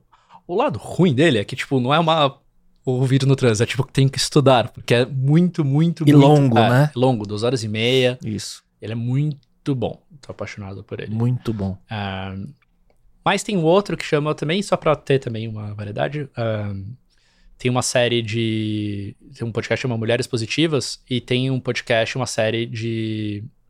Pra explicar como funciona a metodologia Montessori de criação, Olha só. que eu me apaixonei. Então, super recomendo. Quem tiver nessa vibe de entender sobre educação, eh, tem esse podcast Mulheres Positivas. E dentro desse podcast tem uma série sobre Montessori, feita pela Maria da Escola Sense. E eu puta, achei incrível, eu amo essa metodologia. Um app não óbvio que você usa com frequência. Ah, cara, não sei se eu. App Blocker. É, não. Eu uso App Blocker. E acho que é esse. Muito bom. Última, é uma frase que te representa, tá no topo da sua mente. Eu vou falar a frase que eu falei. Eu recentemente abri meu Instagram nesse desafio de me tornar uma pessoa mais pública, representando a Alice e também contribuindo com o que eu posso com minhas experiências com a comunidade de empreendedorismo. E eu falei que eu buscava no meu Instagram falar de empreendedorismo sem deixar a vida passar. Porque eu acredito muito que a gente tá na vida pra ser feliz. Então, uma frase que meu primo falou que me inspirou muito é uma frase bem simples. A alegria tem sempre espaço. E é sempre bem-vinda. E a chatice não, e eu tento levar minha vida assim. É, tento levar minha vida de jeito bem leve. E acho que isso me representa, assim, do jeito que eu quero ser. Ou, não sei se me representa, mas eu gostaria se um dia que eu fosse lembrado que fosse assim. E trazer alegria, sabe? Toda interação tem que ser uma interação positiva, mesmo quando o assunto é difícil. E eu busco ter isso como conceito, assim. Eu... Tem a ver com o que você falou na primeira pergunta, que é a pergunta que você faz, você tá feliz, né? É, acho que sim. Acho que sim. Tem um Eu full é. circle aí, Ah. né? É, não tem mais dicas, não tem mais perguntas, não tem mais pauta, só uma, uma curiosidade. O, é, você tava no, no jogo da Libertadores, no estádio? Não, cara, agora. Ainda bem, né? Foi cair, cair numa semana que eu tava fora é, de São Paulo, mas desde que o Valentim nasceu eu não tenho ido em jogos por enquanto. Daqui a pouco ele vai ter idade já, eu já vou levar E ele. ele, é- ele vai ser corintiano. Não, acho que isso é uma possibilidade. É, eu sou muito apaixonado por futebol, eu sou muito palmeirense, pra mim é uma identidade importante, assim, eu vou muito em jogo, eu tenho assento, é, que eu pago anuidade pra ter o assento, então... é, Foi no Mundial, né? Fui pra Abu Dhabi, foi bem divertido, apesar de triste. Aliás, essa é outra coisa, eu amo a foto do Palmeiras recebendo a medalha de vice. Todo mundo sentadinho, tristinho, mas bonitinho, com o uniforme organizado, com a medalha. Eu odeio aqueles jogadores que recebem a medalha de vice e tiram. Eu acho um desrespeito, eu acho um absurdo. O segundo lugar O não me serve, né? Posto Tipo, do homem na arena. Eles só estão vice lá porque eles chegaram lá e eles tentaram. Eu amo aquela foto. Até aquela foto separada, eu tô construindo. O, tô organizando meu escritório novo, o cara tem um setup bonito, um dia igual ao seu. E essa foto vai estar lá, do Palmeiras com a medalha de vice. Pode tirar sarro, mas eu amo aquela foto. E, e eu não consigo imaginar o Valentim não sendo palmeirense. A Thaís é corintiana e acho que até ela já. Pra mim vai ser meio natural. Quando o Valentim tiver seis meses, já vai estar comigo no estádio. E... Você viu, é, quando eu mando a pauta, né, eu mando, tem umas instruções gerais. A primeira instrução geral aqui é disclaimer. Como usamos o efeito de chroma key na gravação, recomendamos não utilizar roupa na cor verde. É quase um anti-Palmeiras aqui, né? Não tem nenhum problema. Aqui é, eu sou São Paulino, não praticante, já fui mais. Agora a gente ganhou, mas sabe Agora- o São Paulino que comemora quando ganha? Então não é muito autêntico, né? Porque quando eu era criança era, era, era a década do. Meu, eu peguei o cilinho. Né, com aquela primeira geração de Silas, Miller e tudo mais, antes de incrível. Tele, né? Então era meio da década de 80 e depois década de 90 Tele e depois Murici, começo dos anos 2000. Então foi aquela fase onde a gente ganhava e depois a gente ficou num grande hiato até agora recente e tal. Mas eu recebi aqui, é, eu tenho um amigo que é o Julinho Casares, que é o filho do Júlio, né, Casares, né, ele que é o presidente do São Paulo, e a gente ficou, ele foi colunista comigo na rádio, ele fala sobre cães, né, ele, ele tem uma trinta e tantos cachorros e tudo mais, ele é especialista em pets, é um programa na Record, inclusive, e a gente tava falando sobre isso, e a gente tava lamentando quando veio a, a nossa escassez de títulos, Uhum. né, coisa que não, não tem acontecido muito com vocês, né, Ah, mas aconteceu, né? mas é. mas é. O assunto futebol é, é raro, mas às vezes a- aparece aqui também. Legal. É, bom, se você quiser fazer um só de futebol, conta comigo.